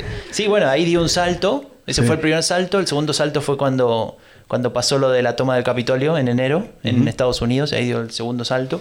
Pero bueno, nada, eso sí, pasó hemos tenido, por Twitter, hemos ¿no? tenido bueno, momentos bonitos y la verdad es que nos da un poco de pena porque buena parte de la gente que conocemos y que luego se pasó al Discord, que luego contaré lo que es, viene de ahí, ¿no? De, Tal cual. De Twitter. Tal cual. Pero bueno, eh, eso enlaza con lo que nos da esperanza, que como hoy es un episodio especial, que estamos con gente también que igual no conoce tanto el podcast, pues el hecho de, de que haya una comunidad que escuche eh, el podcast, que, que nosotros, algunos no lo sabéis, pero nosotros estuvimos en septiembre, cuando fueron las elecciones, emitimos cinco horas en Twitch, en directo, eh, desde el Cervantes de Berlín, eh, Sí. pues para Hay de- algunos que estuvieron Sí, ese algunos que día estuvieron. por acá. Luego, ¿Recuerdan lo que pasó con internet? sí, tuvimos un problema con internet, pero bueno. Queríamos hacer una transmisión por internet y tuvo un problema. con- Tuvimos un problema, pero bueno, emitimos como 4 o 5 horas. Fue el programa más largo en español sobre las elecciones alemanas. Y veníamos de, de generar una comunidad también eh, que le interesaba hablar de, y de política. Y no solo es gente que vive en Alemania, como sois vosotros. Es gente que vive en, en Argentina, es gente que vive en Chile, es gente que vive en, en Colombia, en México, en España, muchos también. En Baviera. En Baviera. Quiero nombrar otros países. Y, y que y que y fuimos formando ahí y la verdad es que a nosotros nos, no- nos da esperanza un poco el, el hecho de que tanta gente se interese por la política, que quiera discutir, debatir y eso fue lo que nos llevó al Discord, ¿no? Tal cual. Porque nosotros cuando siempre hablamos de los podcasts, eh, o sea, para difundir un podcast las redes sociales, como dice Marabat, no, no sirven, ¿no? Lo que sirve es crear una comunidad en torno al, al podcast, ¿no? Una comunidad que defienda ese podcast, que le guste, que lo... Que lo porque los, los escuchadores, oyentes Escuchas. de podcast, Ujú. son muy de recomendar otros podcasts, ¿no? Entonces siempre se mueve eso. Y para nosotros el principal valor de- del tercer voto antes del fin de la Merkel es esa comunidad de gente que, que escucha y nos da esperanza, por ejemplo, cosas que pasaron. David, que no está hoy porque está haciendo una ruta, pues no sé qué está haciendo, una ruta de montaña, nos ha mandado una foto de, con el cielo azul en Cataluña. eh, nos dijo, yo eh, eh, pasé el examen de, de la Einburgerun Ujú. y todas las preguntas me las sabía por el podcast. Entonces le dijimos, bueno, te pasamos la factura de 300 Claro. euros. Pero claro, es- nos parece como que, que nos da esperanza y nos da alegría que sirva para esas cosas también, ¿no? Para, y a, a nosotros personalmente, aparte nos ha servido para estar en contacto más, nos sirve también para aprender y, y, bueno, para... Sí, sí, cuando, cuando, cuando decidimos, bueno, vamos a hablar de tal o cual tema y hay que investigarlo, ¿no? Hay que profundizar y demás y se dan- nos vamos dando cuenta de, de esas cosas, Y vale mucho luego, la pena. para mí es clave que cada uno tiene un contexto y un, un un origen, ¿no? Y es muy difícil entender la política alemana sin, sin tener la cultura alemana, ¿no? Es, o sea, ¿qué, qué es esto? Como, por ejemplo, cuando, cuando vinimos aquí, cuando empezamos a hablar de eso y todo el mundo decía, no, la política alemana es muy aburrida, es muy... se- no, aquí no hay gran, digamos, la gente no, no se insultan, ¿no? Más, más o menos, se mantienen un, un orden, ¿no? En nuestros países donde venimos, pues muchos es un desastre. Yo prefiero este ejemplo, ¿no? Pero es verdad que no es aburrida porque pasan cosas también, pero hay cosas que, que ocurren que tienen que ver también con el lenguaje que nosotros nos- no podemos percibir, que son muy complicadas de percibir porque tiene que ver con una historia. Igual si tú se lo dices a Verena, pues te lo explica, ¿no? Pero Puede ser. es O difícil no. de, de- O yo le explico a ella. bueno, sí, o difícil de, enten- difícil de entender, ¿no? Entonces, bueno, todas las herramientas que podamos tener, pues son, son útiles y nosotros tenemos este podcast, pero también hay otro podcast que habla de cosas que pasan en Alemania en español, que es el de Nacho Rubio, Inteligencia Alemana, que habla de, de seguridad. Y hay un montón de gente como Carmen, que, que está en Twitter todo el rato informando de todo, que hacen cosas para que los, la comunidad hispanohablante, que es un poco el objetivo de estas jornadas, tenga información y pueda participar, ¿no? Y entonces nos estamos poniendo muy cursis. ¿Puedes pasar a otro, otra Discord? Pasamos a Discord. Bueno, Bueno. pero vos querías explicar qué es Discord. Sí, el Discord lo conocéis. Es una, es una aplicación para que es como un, un Slack. Bueno, es que no sé explicarlo. A ver, ¿se acuerdan de los Sí, viejos foros de internet? Bueno, es lo más parecido a eso, pero con un poco más cool, ¿no? Con emojis. Con- claro, y, y ahí eh, recuerdo que mi amigo Sebastián Cosarín eh, me dijo, tenés que abrirte un Discord. No, no tengo tiempo. Y después dije, bueno, me abro un Discord.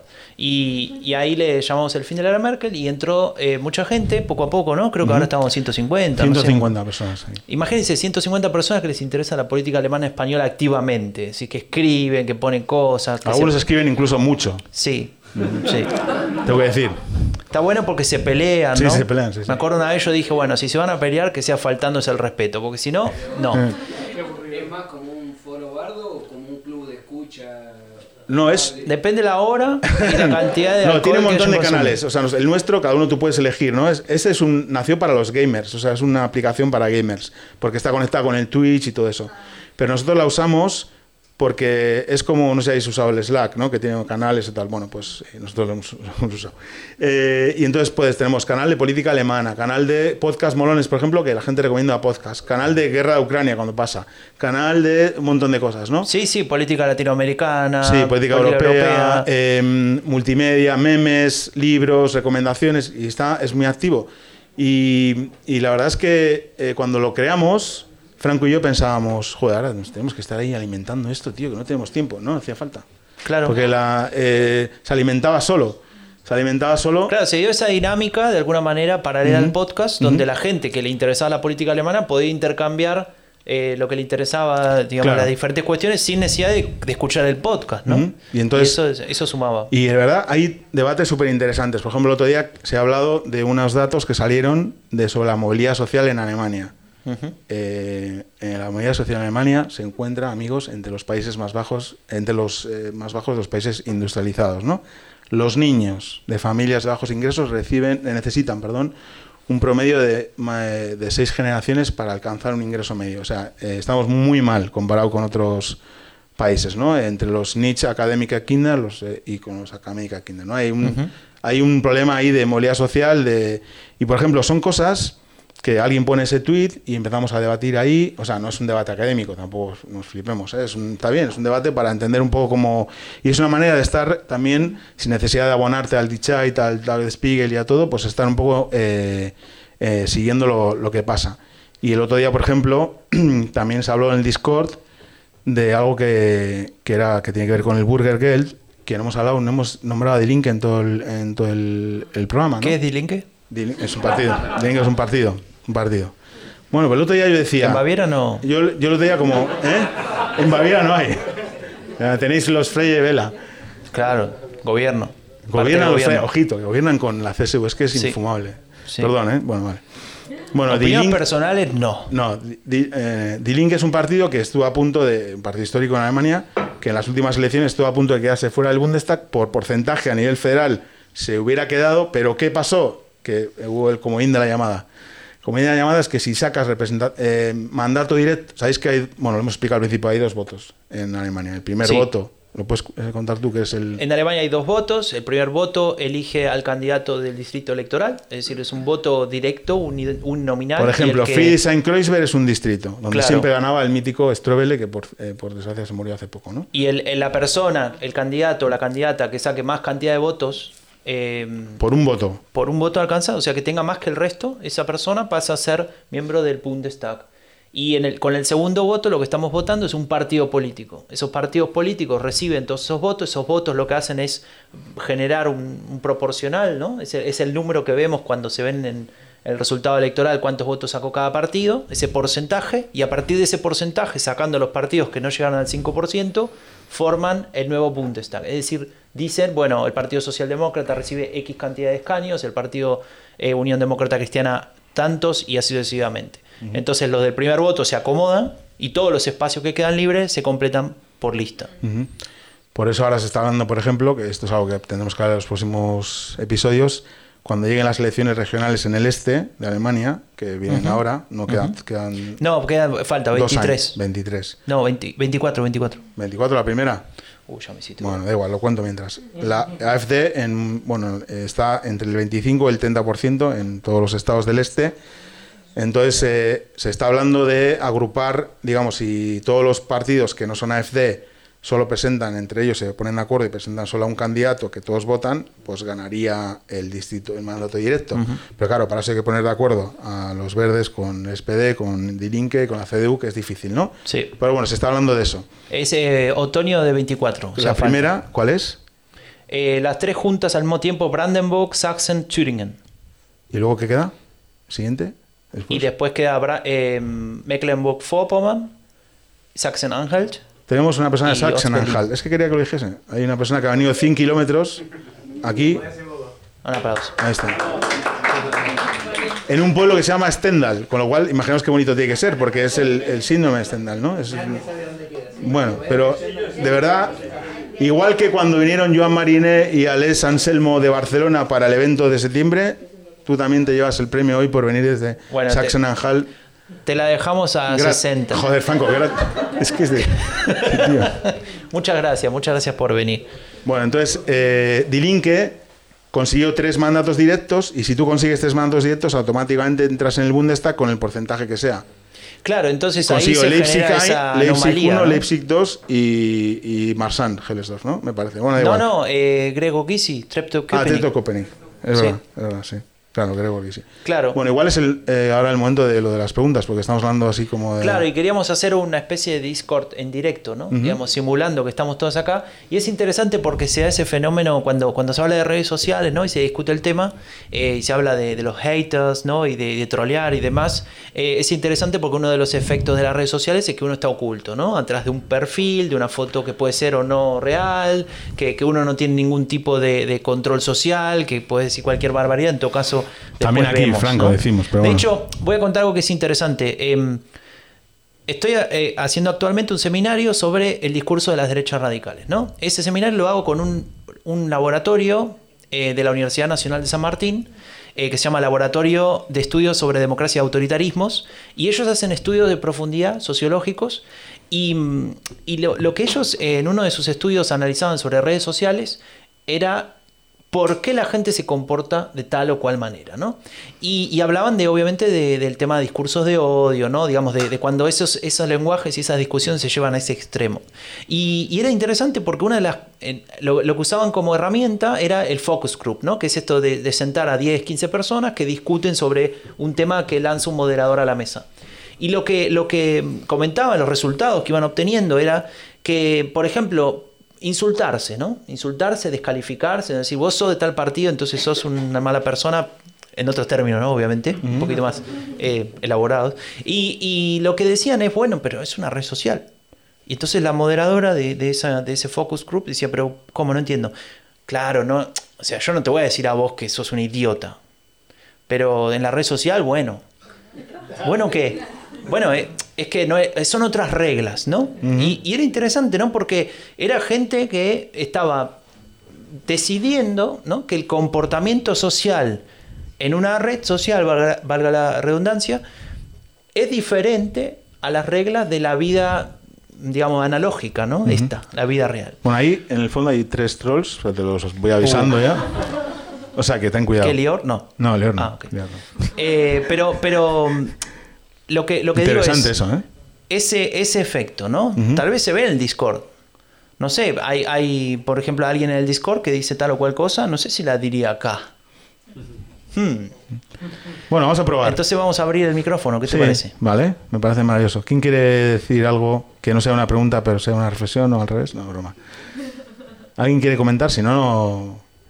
Ah, es, es que es complicado, ¿eh? Es- sea, hay que animarse, ¿eh? Ujú. Por ejemplo, ¿sabes qué? Ahí hay una. Pregunta directa. eh, ¿Qué hacer para que los verdes lleguen a, a la alcaldía? ¿Se puede ganar puntos de los eh, indecisos?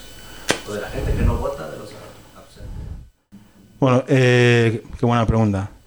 Eh, yo por estas eh, asesorías de para consultoría gal- intergaláctica, 2.000 euros para empezar. Pero bueno, voy a empezar a. Voy a hacerlo gratis como he hecho toda la vida. Entonces, Bueno, dale, dale. Dios, que me trae malos recuerdos esto. Em, los indecisos, los que no votaron en la anterior, no van a votar en esta. O sea, es imposible. No, que- salvo que. Es que decir, no es imposible. Pero una repetición electoral es una anomalía que no moviliza a nadie. No moviliza. De hecho, desmoviliza. O sea, tener que volver a votar desmoviliza. Y lo hemos visto en otros lugares, ¿no? Em, los verdes no son un partido eh, que, que se entienda bien con los que están desmovilizados. Porque las personas que en general no votan, eh, obviamente está estudiadísimo, ¿no? Hay un porcentaje de gente que no vota, que no participa, porque no tiene ni recursos, ni tiempo, ni capacidad para participar. No son los votantes de los verdes. Los votantes de los verdes son gente con alta formación, buen estatus económico, que no tiene, digamos, problemas eh, materiales y que se puede permitir eh, pues apoyar un partido que tiene, digamos, unas ideas más posmaterialistas, ¿no? Aunque esto es discutible, ¿no? Pero digamos en, a grosso modo. Entonces me parece que, mm, que la oportunidad de los verdes sería, digamos, a- disparar directamente al- a, a la cabeza, ¿no? Francisca Giffy en este año, eh, yo digo como, no, no, no es mi opinión, ¿eh? No ha, de- no ha demostrado que, que es la alcaldesa canadiense de Berlín y vamos a aprovechar esta oportunidad que nos brinda el desastre que hemos hecho para cambiar y poner a, a Betina. ¿No, oigo? ¿No se oye? Sí, pero te puedes poner más. Ok. Eh, los, eh, los votantes que de los verdes están, están movilizados porque además es un partido al que a nivel federal está ye- yendo bien. Eh, los, primer- los dos pal- políticos más valorados a nivel federal son eh, Annalena Baerbock y Robert Habeck. Eh, a pesar de que han tenido que tomar decisiones que van en contra de todo su diario, digamos, lo hablamos otro día con Nacho, ¿no? De los verdes son un partido que nació del pacifismo y ahora son los mayores defensores de, de- bueno, fueron los primeros, Robert Habeck, ¿os acordáis de aquella visita de Robert Habeck a Ucrania? Sí. Se- todo el mundo Kiev, se sí. reía de él, ¿no? O era- estaba loco, ¿no? Y ya, eso fue hace un año y medio, ¿no? O un año, por lo menos. Bueno, no sé. Eh, sí, sí, claro, más o menos. Yo he escuchado a Annalena Baerbock eh, decir en un congreso de los verdes, si estáis, a los militantes, si estáis en contra de eh, vender armas, que Alemania venda armas y consiga dinero, no tenemos dinero para el Kindergrundsicherung. Heavy. Eh, o sea, que decir que es un lenguaje que no estamos acostumbrados a escuchar de los verdes. Em, Irán. Claro, por ejemplo, ¿no? Entonces, eh, son... eh, ¿Y qué está pasando? Que, que a pesar de que están, digamos, yendo en contra de muchas de las cosas que eran sus creencias básicas, les está yendo bien. Entonces, wow. O sea, es heavy, ¿no? Es como les venía mal antes ser tan, tan los principios y tan... No, estos son... Entonces, para mí, la oportunidad de, de Es el paso de, de- de ser partido pequeño, minoritario, a ser partido mayoritario, ¿no? Volkspartei, ¿no? o, el o la transición, no quiere decir que ya lo sean, pero digo, los generar datos un, lo un son, sí. discurso que, que sea transversal y no solamente transversal en términos ideológicos, ¿no? Transversal en términos eh, generacionales, por ejemplo, también. Claro, ahí tienen un problema, obvio, ¿no? Con, eh, son vota- son eh, las últimas elecciones lo- el votante nuevo, los votantes jóvenes eh, eligieron a los verdes y también a los liberales. Digamos, la gente más, los jóvenes más progresistas o más eligieron a los eh, verdes, y aquí voy a hacer una broma, y los que compraban criptomonedas eligieron a los liberales. No es así, pero bueno, más o menos. Eh, es eh, un- una, una cosa más sobre la pregunta de él. em, Ah, eh, tiene... ¿qué? Ah, no, sigue, sigue. No, uno muy corto solamente. Esto de. Una vez lo dijiste hace mucho y me acuerdo. Cada vez que se repite una elección porque, porque no se forma gobierno, ¿no? Siempre es, per- o sea, es ca- castigado el que ganó. El que no logró formar gobierno por incompetencia, ¿no? en, un- en un parlamentarismo, ¿no? Me pregunto si en este caso, obviamente no es el mismo caso, porque sí se formó gobierno, pero esta incompetencia de no poder organizar una elección tal vez sirve también como, cast- o sea, como motivador de un castigo Claro, ¿no? al había- gobierno de- socialdemócrata que gobierna hace Claro, hoy dijimos, había, 20 una, años. ¿no? hoy había una entrevista a Bettina Jaras que decía que había que poner orden en la Verwaltung berlinesa. Obviamente se refería para que- lo- al tema electoral. Para más cosas hay que poner orden en muchas cosas de la Verwaltung de Berlín, ¿no? Pero sí, obviamente esa va a ser una parte de su discurso. Es decir, esta... Vamos a ver si hace eso o si decide ir por la clásica de los carteles con vacas y todo eso. Eh, sí, también. Hay dos. Bueno, eh, Sí. Bueno, yo más que una pregunta tengo... Bien, vamos. No, son eh, tres preguntas. La, la primera... Uf, tengo que ir al baño. es, eh, la, la- la primera es, ¿por qué hablan tanto de los verdes y por qué hablan tan poco de los liberales? Muy bien. La segunda pregunta, eh, en un año de gobierno pareciera que hay momentos de tanta tensión que piensa uno que uno de los partidos se va a salir y va a azotar la puerta. Entonces, ¿dónde ven ustedes en los próximos años eh, los, los riesgos de, de- de- de- de que esa, de que esa tensión reviente la liga Ujú, entre los partidos? ¿no? ¿Cuál sería el tema o cuál sería el actor? Eh, y tercero, porque hay una tercera silla. Ah, sí, esto es... Empiezo por la- em- no alcanzo a ver qué dice. Empiezo por la tercera. Dale. Son los mecenas de Rombo Podcast que no han podido venir hoy, están aquí presentes en la silla. Ramiro, Alba, Miguel, Nahuel, David, Alex, Cristian, Joan, Marta, Nacho y Pastor. El resto están por aquí. Entonces, Tenemos en Patreon una paginita que nos ayudan con 3 euros al mes, que nos sirve para que no endeudemos más a nuestras familias, comprar un micrófono de vez en cuando. ¿no? Claro, tal cual, tal cual. La segunda es una pregunta para Carmen Viñas, con lo cual no la pienso responder. Y la... No, ahora- Por eso le decimos que venga. y la primera, claro que sí. Y la, prim- y la primera, eh, vamos a empezar por la primera. ¿Por qué no hablamos? liberales. ¿Por Sí. qué no hablamos de los liberales? Mm. Es una gran pregunta, porque también hace pensar de que posiblemente pensé que te había sido, te quedaste muy bien. Eh, Ah, sí, uy, sí, vale. entonces ahora la dejamos. Sí, muy corto, muy corto. Eh, seguramente tengamos un, un sesgo, ¿no? De, de- de ver en los verdes, ¿no? Cierta esperanza, ¿no? De, de- tratar de encontrar las respuestas de, de- de esta sociedad que, que- que tiene que mejorar en tal o cual cosa, que tiene que reformar tal o cual otra.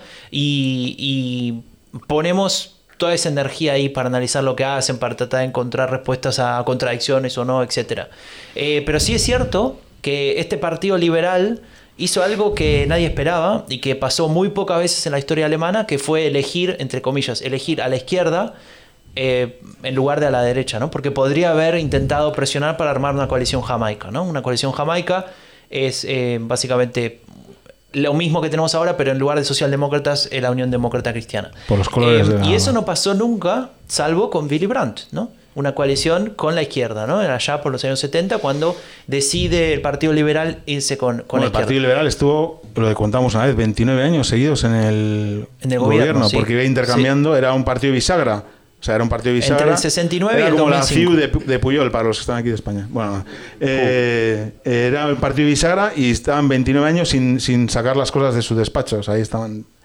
Pero no, no hablamos tanto porque igual no son tan decisivos. Es verdad que tiene un problema el Partido Liberal, que es dentro de esa coalición es el que menos pega, ¿no? O sea, es una coalición que encabezada por la socialdemocracia y con los verdes como segundo partido, partido fuerte, de hecho es el- en las encuestas es el primer partido, y los liberales son el, el toque, digamos, un poco eh, a, la, derecha ¿no? de, la, de la escala ideológica y con otras... O sea, ellos están ahí, su, lo que todos nos imaginamos es para poner freno al despilfarro público, eh, para ser estrictos con el gasto y para ser, digamos, liberales en el sentido de políticas determinadas, porque ellos han apoyado, apoyan la legalización del cannabis, apoyan la- las, libertades públicas, derechos para...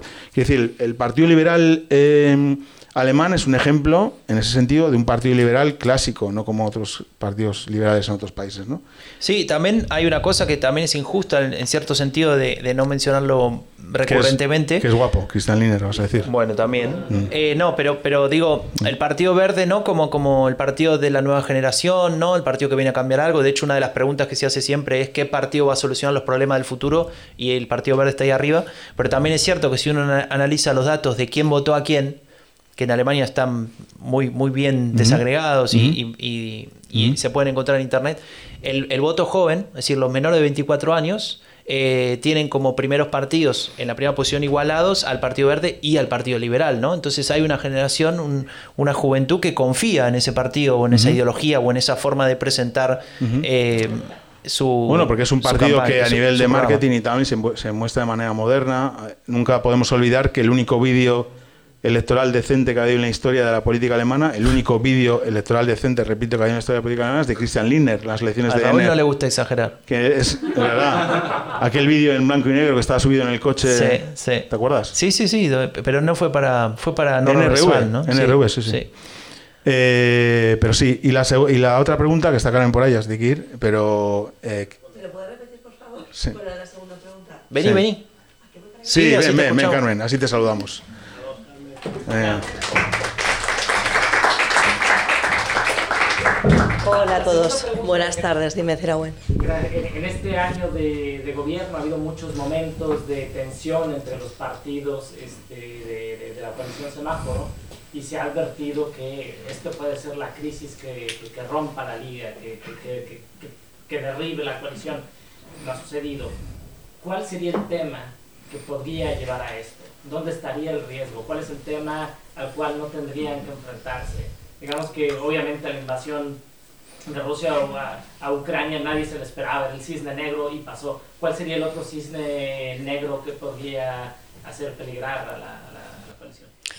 Bueno, es una pregunta muy difícil, muy, muy difícil. Si no, nos debería decir, porque, "Ah, bueno". Claro, es que es, es sumamente complicado porque eh, hasta ahora han intentado resolver todos los problemas eh, cediendo ambas partes.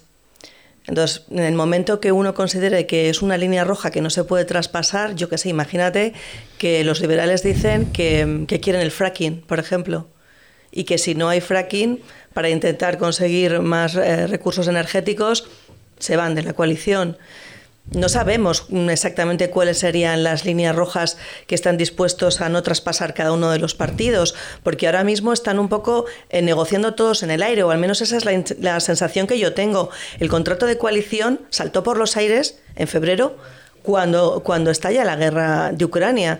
Entonces, a partir de ahí, eso mm, no es papel mojado, pero casi es papel mojado. Tú tienes que empezar otra vez a negociar día a día una serie de cuestiones. Entonces, no lo sé, la verdad, no, no, no sabría, no sabría decirte cuál es eh, el tema por el que puede por el que puede estallar esta coalición. Lo veo difícil, ¿eh? Lo veo difícil. Siempre intentan presionar, incluso mediáticamente, para conseguir cada uno de los partidos políticos llevarse ¿no? el, el- el agua a su, a su molino, por decirlo de alguna forma.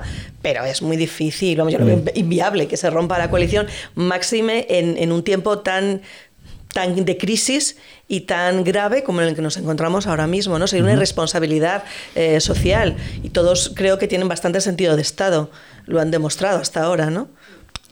Sí, yo, yo también veo difícil, o sea, coincido completamente con Carmen. Igual es una pregunta que puedes hacer en la próxima rueda de prensa de, de- de- de que vayas. Pero eh, salirse de un gobierno en las circunstancias en las que estamos lo veo inviable. Ya lo decía Frank Monteferin, oposición is, oposición is missed, ¿no? O sea, no es mejor, o Perón, ¿no? Decía también, ya nos ponemos más a... Eh, entonces veo, eh, los liberales son los que más están sufriendo. ¿Por qué? Porque, bueno, de hecho en las elecciones, eh, ¿cuál fueron las últimas que dijo Linder? No, es que los electores nos están poniendo a la izquierda de las que... Yo dije, hombre, no, tampoco te pases, ¿no?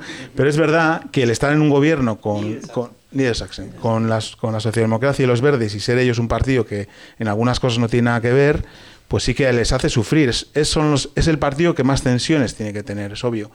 Y los verdes también las han tenido, pues las han eh, resuelto de otra manera. Porque creo que Robert Habeck y Amalia Baerbock están sabiendo explicar por qué están cambiando de opinión. Y Linder no. Sí, es algo que hemos comentado algún- en alguna ocasión, ¿no? que saben hacer pedagogía política eh. y eso es algo que se está agradeciendo mucho desde la Mm. opinión pública, porque nunca les habían hablado con, eh, de esa forma tan directa, ¿no? exponiéndoles los problemas con muchísima crudeza y apelando al pragmatismo ¿no? alemán. Esto es lo que hay y tenemos que, que tomar decisiones que no nos gustan, pero que hay que hacerlo porque la situación es francamente muy complicada. Claro. Pues muchísimas gracias, Carmen, por tomar la, vosotros la placer. silla. Ya sabéis que soy muy fan de los chicos. Está también, estamos, eh, hay un montón de... La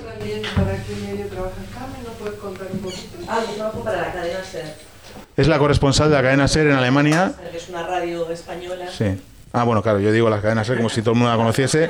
Es la radio más importante de, eh, de España, la más escuchada, Después del tercer voto. después de ese voto. Y también está, no sé si se ha ido ya, Elena Sevillano, que es la corresponsal del país. Ah, vale, no, no te veía, perdón. Elena Sevillano. Responsable del país. Eso es. Eh, Entonces, el mejor periódico de España, más importante, más prestigioso. Después del tercer voto. después del tercer voto. después del Bayerises, Bayerises Zeitung. Eh, José. José. Sí, yo tengo una pregunta acerca de las elecciones que se van a repetir aquí. Eh, ¿Tú o vosotros creéis que un votante medio alemán distingue en, en política local eh, las diferencias que hay entre, entre los verdes y los socialistas. Yo llevo 20 años aquí y yo no veo ninguna diferencia entre MITE, gobernado por los verdes, está peor que otros sitios. Y si lo comparamos incluso con ciudades gobernadas, incluso por, por la CDU o por la CSU, yo creo que son igual de verdes o igual de socialistas que las de aquí. Ese es el gran problema, ¿no? Que tienen estos partidos que se, se les solapan los, Bueno, eso los programas, ¿no? Claro, y, los- eh. los electorados. Si hablas de los distritos, o sea, los- las competencias que tienen los distritos son muy limitadas en Berlín. Aunque sean, sea una- un voto comunal o local, no tiene la misma competencia un distrito de Berlín que un ayuntamiento. O sea, eh, o sea, Berlín es una ciudad-estado, entonces tiene competencias de un ayuntamiento y competencias de un land. Entonces, el, el- el distrito de, de Mitte tiene competencias muy básicas de urbanismo, de ordenación, digamos, de un poco de, de- de- muy es una son competencias muy básicas que es difícil ver la ideología ahí, ¿no? O sea, todo el mundo cuando se habla de la política local eh, a los alcaldes se les vota por lo que han hecho, que si te han asfaltado la calle, que si ya no sé qué, y no porque un día dijo que, que no sé qué cosa a nivel nacional, ¿no? O que estaba a favor del matrimonio gay o no sé qué, eso no, no es importante para un voto local, ¿no? Entonces, yo entiendo lo que dices, es, es muy difícil a veces distinguir. A veces, eh, a veces sí, ¿no? Eh, Lo veíamos en el último episodio con Boris Palmer de Tübingen. bueno, Boris Palmer sí, algún que otro- Bo- Boris Palmer es, un, es una cosa extraña. No, pero está. A ver, en, hay ciertos eh, políticos y políticas que logran destacar, ¿no? pero Por Boris ejemplo, Palmer tiene, a- es un ayuntamiento, tiene competencias. Claro, pero Mm. ponele, volviendo a Berlín, eh, ¿te acordás de- del alcalde de Neukölln? Eh, El, anterior, Bukowski, el an- sí. Bukowski no, es, Bukowski es el escritor. Eh, no, ¿Cómo se llama? Eh, Puskowski, algo así. Puskowski era, ¿no? Sí, Puskowski. Él tenía un perfil bien claro, ¿no? Y, y, digamos ahí todo el mundo sabía cuál era su ideología, qué hacía, qué dejaba de hacer y se, se, se podía establecer un discurso diferente Eso a ese, ¿no? Es un ejemplo de alguien que lo tiene, sí. Por ejemplo. Y de la, también lo tenía la exalcaldesa de Friesen-Kreuzberg, que era el tema de la movilidad, por ejemplo, ¿no? No recuerdo su nombre, pero se ha retirado y, Ujú. es- y- y está otra. Pero sí, es complicado. En la política local es más difícil establecer esas, esas líneas. ¿Cuánto hace que llevas en 20 años, eh, José? Joder, un montón, ¿eh?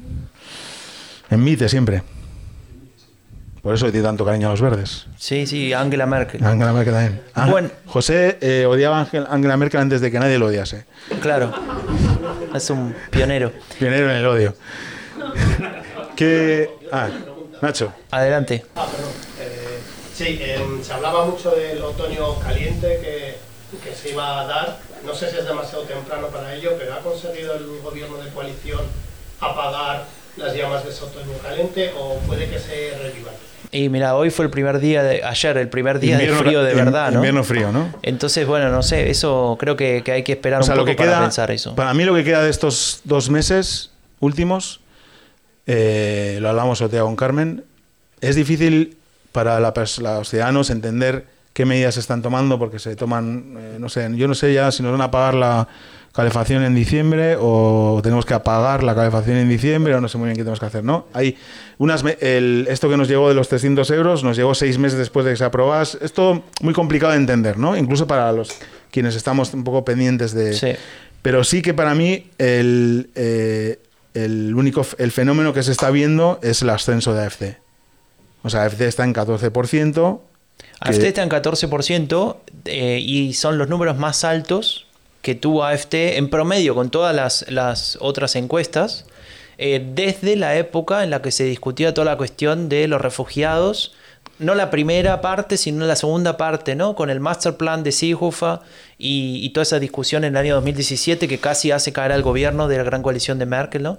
Eh, en esa, digamos, después de formado el gobierno en 2017, unos meses después, ahí había una discusión muy grande, el partido AFT estaba sacando mucho provecho, pero la diferencia con, con la actual es que en ese momento AFT estaba en todos los medios, eh, manejando el debate, marcando la agenda, marcando los frames a partir de los cuales íbamos a discutir la migración, ¿no? De, eh, lo relacionaba con todos los, los temas que, que favorecen a eh, un partido de derecha radical a obtener más votos, ¿no? Eso está demostrado eh, por, lo- por muchos estudios de ciencia política. Eh, y ahora no pasa eso. Ahora no hay un tema propio de la agenda de una derecha radical, ¿no? De los temas migración, los temas de que, te- que- que tengan que ver, por ejemplo, con medidas autoritarias y demás. No. Sino que estamos hablando de seguramente una cuestión socioeconómica, ¿no? Mucho más fuerte, ¿no? Vemos cómo impacta en nuestro bolsillo la inflación y demás. Y eso no es un tema de AFT o de la derecha radical. Sí, obvio, lo puede aprovechar, lo puede usar, lo, puede, lo puede desarrollar un discurso para generar ese descontento que sabe muy bien capitalizar, pero lo podría también hacer cualquier otro partido de ese Claro, el punto de tema, vista. es, ¿no? el tema es la antipolítica, ¿no? Porque, quiero decir, nadie en su sano juicio, digamos, que haga una reflexión que esté mal económicamente, piensa que AFD le va a resolver, porque no tiene ninguna solución para eso AFD. No, pero lo que ofrece AFT es ese discurso claro, la de somos los otros, ¿no? Sí, sí, por eso... Estos son todo lo mismo, nosotros somos los otros. Sí, como eh, cuando preguntan quién está preparado para resolver los problemas de, y sale el 60%, ningún partido, ¿no? Bueno, pues eso tiene que ver con... No, y también hay un elemento más que es interesante porque en Alemania hasta ahora no se había dado, especialmente en el este, lo mencionabas hace un rato, ¿no? Eh, y es que AFT, podríamos decir, desde, desde digamos, la, la construcción de partido, desde su contenido, pero también desde lo que AFT representa en, sus, en los respectivos electorados, que hay dos AFT. Una en el este de Alemania y una en el oeste de Alemania, ¿no? con, con- con- resultados diferentes. Y en el este de Alemania, bajo la dirección de Björn Höcke, que es uno de, sus ideólogos y también es uno de los, de, de los que tiene el discurso más radicalizado dentro de la propia AfD, sin llegar o a veces tocando el extremismo, ¿no? Pero sin llegar a ser a ocupar ese lugar de partido de extrema derecha, ¿no? Es decir, fuera que busca otro sistema que no es democrático, él logra construir un discurso que encaja, ¿no? Que encaja con esta situación de inflación y de desesperación y de decepción. Él habla de algo que ya habló, por ejemplo, del Front Nacional con Jean-Marie Le Pen, el padre de Marine Le Pen, que decía, necesitamos un estado de bienestar, pero para nosotros. ¿no? Chauvinista, sí. Se- claro, se utiliza esa expresión de estado de bienestar chauvinista, ¿no? El, el- el Estado Claro, tiene el- que estar, el Estado nos tiene que cuidar, el, nos nosotros tiene no estamos defender. ninguno de los que estamos aquí, en ese nosotros, obviamente, ¿no? Bueno, está claro. Y, y- y él dice, bueno, eh, que, que ese dinero sea para los étnicamente eh, alemanes, ¿no? Los, los que se parecen físicamente, culturalmente, ¿no? A nosotros. Yo tengo los ojos azules, ¿eh? Puedo entrar Y, ahí. y ese discurso, ese discurso se hace más fuerte, ¿no? Esto que Raúl siempre dice, la lucha del último contra el antepe- con el penúltimo, ¿no? y, y eso está funcio- funcionando bastante bien en algunos círculos. ¿Por qué digo esto? Porque si bien 14% parece un montón, es mucho menos que el promedio de 25% que tiene AFT en todos los lendas del este de- del país actualmente. Bueno, Jackson está primero. En Sachsen está primero con el 30%, la primera vez en que llegan Jackson a ese está ahí en, una- en 45 minutos, en el tren. Pero hay un factor que a mí me sorprende que no sea prioritario en la agenda política, que es el tema de la precarización en la ciudad.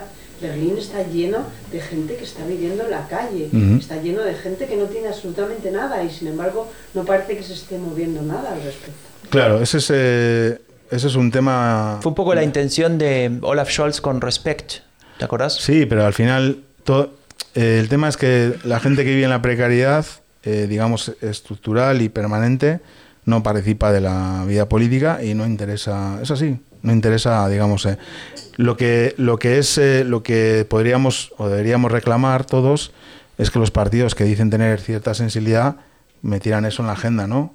Es decir, no no solo uno hace política para que le voten, sino porque tiene unos valores, ¿no?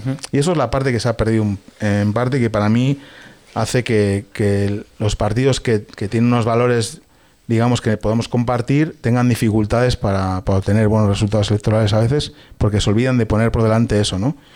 Y obviamente Berlín es una ciudad precarizada y, y mucha gente está muy mal, pero es verdad que desde el Senado de yo tengo que decir que, que desde el Senado de Berlín em, sí se habla de esos temas, ¿no? Pero no acaba de llegar, ¿no? O sea, la senadora que le iba a comentar antes, ¿no? La senadora de integración que es de Die Linke, es una persona que yo sí veo que tiene una sensibilidad social. La anterior senadora, también que no recuerdo su nombre, eh, no, la anterior, eh, pero claro, no está en la agenda principal, ¿no? Son como temas de, de segunda, ¿no?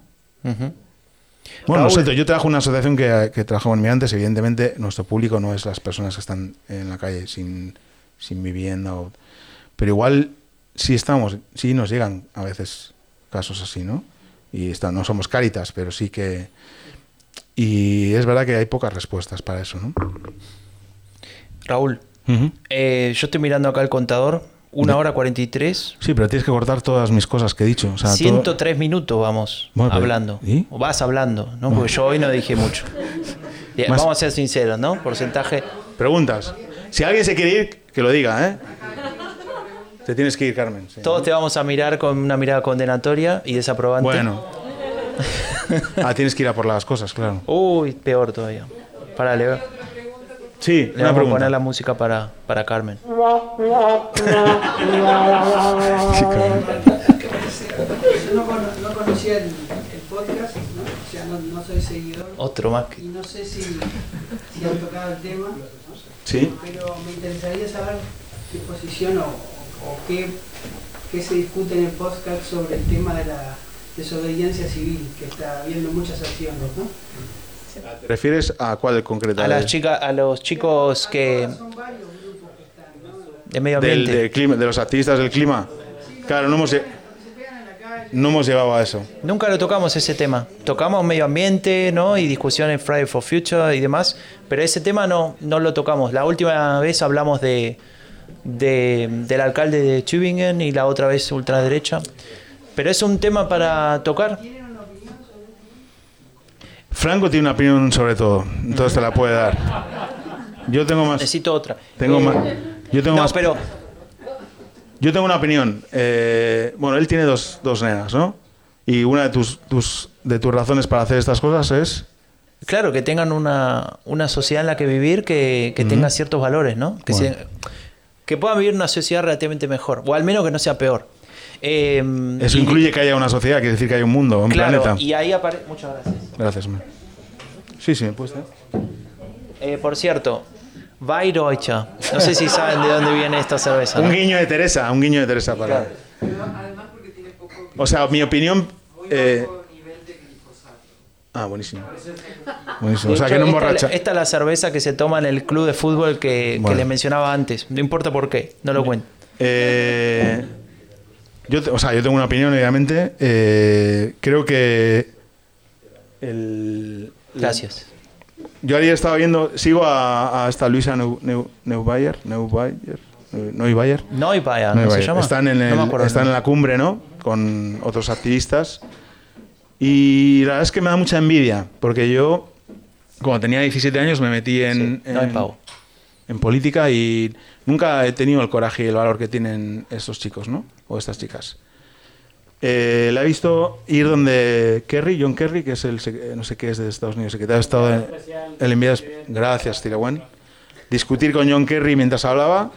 La he visto discutir con Frank Timmermans, que es vicepresidente del Parlamento Europeo, ¿no? Y estuvo a punto de ser presidente, o vicepresidente de la Comisión, perdón, Europea. Y mm, todo lo que. mm, la respuesta, digamos, ante el hecho de que nos estén diciendo gente que tiene 20 años menos que nosotros, que lo estamos haciendo todo mal y estén queriendo llamar la atención. La respuesta de decir no son métodos, no sé qué, es bullshit. Eso sí que es bullshit, lo de Kevin, no lo de Kevin, ¿no? Eh, todo vale cuando estamos. Para mí, esa es mi opinión, pero quiero decir, no es, no es un. Me parece que todo vale cuando, cuando se tiene que llamar la atención sobre un hecho tan, tan relevante, ¿no? Que es que nos estamos cargando el planeta. Y antes, hablando de eso, me he quedado con la pregunta de lo del Twitter. Te iba a preguntar, le iba a preguntar a Franco cuál le gustaría que fuese su último tweet. Y yo pensaba, para mí, que mi último tweet sería que esos chicos y chicas que llevan activistas, que llevan llamando la atención sobre ese tema, consiguieran un, un logro que, no sé, que una cumbre del clima alguna no fuera papel mojado y hubiera algún acuerdo, ¿no? Hubiera algo, mm, algún acuerdo que... Y ese me parecería que podía ser un buen... Mira, con un buen- respecto a eso, me parece, para, para decir algo más sobre, sobre este tema, mm, más allá de mi opinión personal, ¿no? Digo, si no hay ningún grupo de interés, en este caso activistas, ¿no? Que, que pongan la vara de, de la- de lo máximo ahí arriba, ¿no? Que sería, queremos tener un mundo dentro de 20 años, o, un mundo a menos que no sea eh, lo, que, lo que la ciencia dice que va a ser si seguimos igual, eh, la política no estaría movilizada en resolver ninguna cuestión. Es decir, si esos chicos no, tomaran esas medidas eh, que, pueden llegar a ser extremas y que pueden llegar a tener consecuencias negativas, ¿no? como se ha hablado y no, tengo por qué repetir, eh, pero todo el mundo más o menos sabe a qué me refiero, eh, esos políticos que dicen, no, están mal los métodos, pero tienen razón, así que vamos a ver si empezamos a hacer algo, ¿no? Eso no, no, no estarían ocupados de hacer nada. O al menos eso es lo que demostraron hasta ahora, ¿no? Y, y eso es una cuestión que me parece bastante relevante. Es verdad lo que vos decís, ¿no? Que porque eso viene eh, de esos más jóvenes. No sé si el pensamiento es muy racional de, en el sentido de pensar, este es el mundo que nos queda y los viejos dicen, a mí no me importa. No lo sé si es así.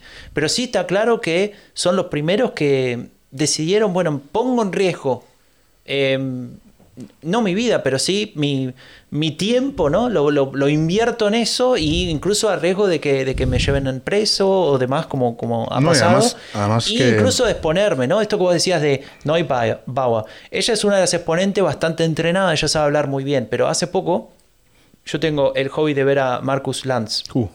Muy divertido. Eh, y, y vos también, bien, somos dos. Y, y en Marcus Lanz siempre, siempre, bueno, se discuten diferentes temas y cuando se habla, se habló de estos temas, que creo que hubo dos o tres programas sobre eso, aparecían eh, eh, jóvenes, eh, creo que eran tres, y, y son todas chicas, ¿no? Muy jóvenes, no sé, 18 o 20 años deben tener, que, que claro, tenían muy aprendido el- el speech, ¿no? De, de por qué están ahí, este, este mundo se termina, bueno, todo lo, lo que ya sabemos, y le ponían enfrente a políticos de carrera, ¿no? A Marcus Blume, por ejemplo, que fue secretario general de la CSU. Que eh, no lo soporto, perdón. eh, a- le pusieron adelante a. ¿Cómo se llamaba? El que era ministro de Exterior, eh, perdón, de Interior de la CDU durante mucho tiempo. Eh, este de anteojos que manejó todo el tema de los refugiados. ¿Sira? Eh, que tenía un hermano. Tomás de Maisere. Tomás de de, Ma- Maisere. de. Toma- Tomás de. Maisere. Bueno, son todos políticos que vos decís, wow, esos son los que decidían y se ponían a discutir con, esa, con esas chicas, ¿no? Y, y yo las veía teniendo que hacer frente a, a alguien que está muy entrenado, ¿no? Y, y daba casi ¿no? pena en el sentido de eh, cómo puede ser que esta chica, en vez de un político o una política profesional que defienda esos valores, ¿no? Y que, que represente en lugar de alguien que tuvo que llegar a, a esas medidas. Entonces, yo creo que, que es, es un elemento que hay que tener mucho en cuenta y me parece que es algo que, y ahora sí lo digo desde mi opinión personal, que vale la pena y que se tiene que hacer para esta cuestión. Después, bueno, se puede llegar a discutir las consecuencias negativas que puede tener y demás, y, y ahí sí, también entiendo a la gente que pueda tener dolor porque fue afectada negativamente sobre, por eso, ¿no? Lo que sí no entiendo, y eso volviendo a Marcus Lanz, es la gente que se indigna o no puede creer, ¿no? Lo que pasa con el arte que, que, que se mancha con una sopa, ¿no? Eso Claro, no lo o sea, entiendo tanto, pero bueno, también lo Aparte, respeto. ¿eh? o sea, siendo justos y, y reconociendo todo eso, desde después de toda la precarización y el cambio en los modelos laborales y que, digamos, los sindicatos clásicos han perdido mucho papel, digamos, en fuerza, los dos únicos movimientos relevantes ahora mismo es el feminismo y el- los activistas del clima. O sea, los dos grandes movimientos relevantes. Y, y- y- y es verdad que el feminismo, hay feministas de primera generación, eh, mujeres históricas y tal, pero eh, ahora mismo es eh, encabezado por mujeres jóvenes y el activismo del clima, pues otro tanto, ¿no? Entonces, eh, pues igual lo que tenemos que hacer, en lugar de ser tan reaccionarios, es dar un poco las gracias, porque si no, es un poco lo que nos queda, ya. Pero qué momentazo político se está viviendo en este momento con el tema de Twitter, que tú lo has mencionado. Si. Nico Rejón tiene un millón de seguidores, todos estos movimientos activistas Adiós, también Carmen. tienen que ver con el, tienen que ver con eh, las redes sociales. Entonces, Claro. al final, eh, nuestro amigo Elon se puede convertir en el mayor antisistema porque va a hacer caer todas las redes políticas, activistas, etc. Habrá que crear otras, ¿no? Sí, habrá que crear otras, pero sí. Por ahí. Yo tengo una pregunta. También no soy, es la primera vez de hecho, que los escucho. La primera vez. Sí. Buenísimo. Y mi pregunta es, ¿por qué a los alemanes y a la política alemana les cuesta mucho el relevo generacional en la política? Porque, porque si miras en el mundo, los políticos alemanes ya son muy viejos, la, la gran mayoría. Y por ejemplo, ahorita los verdes, en teoría serían jóvenes, pero ese camino que les falta y para que, digamos, como que esa élite política alemana los deje llegar a posiciones mayores, ya van a ser grandes en ese entonces. Porque es algo inerte en los alemanes, la política alemana está diseñada así, ¿por qué pasa eso? Bueno, partiendo de la base que para ser Junge Unión tenés que tener 40 o menos, es como. es fuerte, ¿no? Sí. También Yuso, creo que también Yuso es 35, me parece. Bueno, pero Amtor no es como el ejemplo. ¿no? Claro, AMTO es una renovación, claro. Eh, Yo- pero pero sí, es, es un, un tema... O un sea, sí tema- que ha habido un. O sea, es- comparto parte, ¿no? Pero no sé si es diferente en otros lugares de. Eso te iba a decir. de Me Europa, pregunto ¿no? si en otros lugares pasa eso, ¿no? Obvio, a ver, aquí hemos tenido un liderazgo eh, muy largo, que es el de Angela Merkel. Y. Pero bueno, en el SPD han cambiado. Es verdad que el SPD, por ejemplo, es un ejemplo de lo contrario. La generación que está gobernando el SPD ahora es la generación de nuestra, ¿no? O más, más jóvenes incluso. En el Lars. Kim- Lars Kimbley es. eh, Sí. Bueno, no, Tienen 40 y ¿no? pico, sí. Ah, que Chao. felicidad a, a la del cumpleaños. Que tienen. Nos vemos. Han puesto, tenían un cumpleaños de una persona y han puesto los dos la misma excusa, que venían a ver un podcast.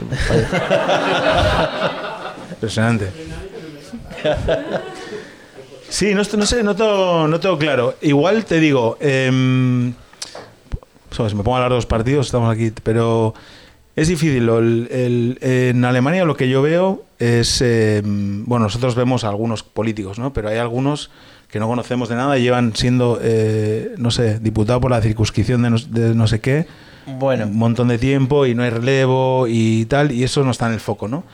Pero ahora mismo si miramos, Linder sí lleva mucho, pero no es especialmente mayor, ¿no? No. Olaf Scholz sí lleva mucho, tiene, eh, o sea, pero como- Bueno, pero Olaf Scholz pero a fue nivel federal que- no lleva tanto. Fue alcalde Bueno, de más o Hamburgo. menos, fue cuatro años vicecanciller, ¿no? Fidesz O sea, sí, Fidesz Merz lleva toda la vida en- a nivel de... Claro, bueno, AFT también cambia de liderazgo bastante seguido. por otras razones. eh, igual lo que no ha llegado, si es verdad, eh, porque es igual la, la pregunta es no es una no es una cultura política rupturista, es una política una cultura política conservadora. Eh, entonces no hay un, un liderazgo nuevo rupturista que pueda salir. Yo eso sí lo veo complicado, ¿no? Bueno, si, si lo comparás, por ejemplo, con Latinoamérica, ¿no? Donde, donde Claro. cada nuevo liderazgo forma su propio partido y a partir de ahí hubo movimiento y después partido y qué sé yo. Claro, es Sí, diferente. esto es muy diferente, ¿no? O sea, acá tenemos los mismos cinco, cinco o seis partidos Eso es hasta la llegada de AFT desde 1949 hasta ahora, con Mm. algunas apariciones, ¿no? Y Claro. AFT ahora rompe un poco eso, pero también se sostiene. 2013 hasta ahora es bastante tiempo. Eso, eso es una diferencia tal vez con otros lugares. No sé, el ca- tomá el caso italiano, ¿no? Donde no hay más eh, partido de, de centro derecha mainstream, centro izquierda también reducida mucho, mucho a lo que era. Por ejemplo, un país que puso el ejemplo, Europa, Norte Europa, Finlandia. La presidenta es bastante joven. Sí, no, bueno, claro. Se ve que se mantiene. Bueno, si hubiese ganado Annalena Baerbock, podría haberla Claro, incluido en esa mismo, categoría, ¿no? Lo mismo.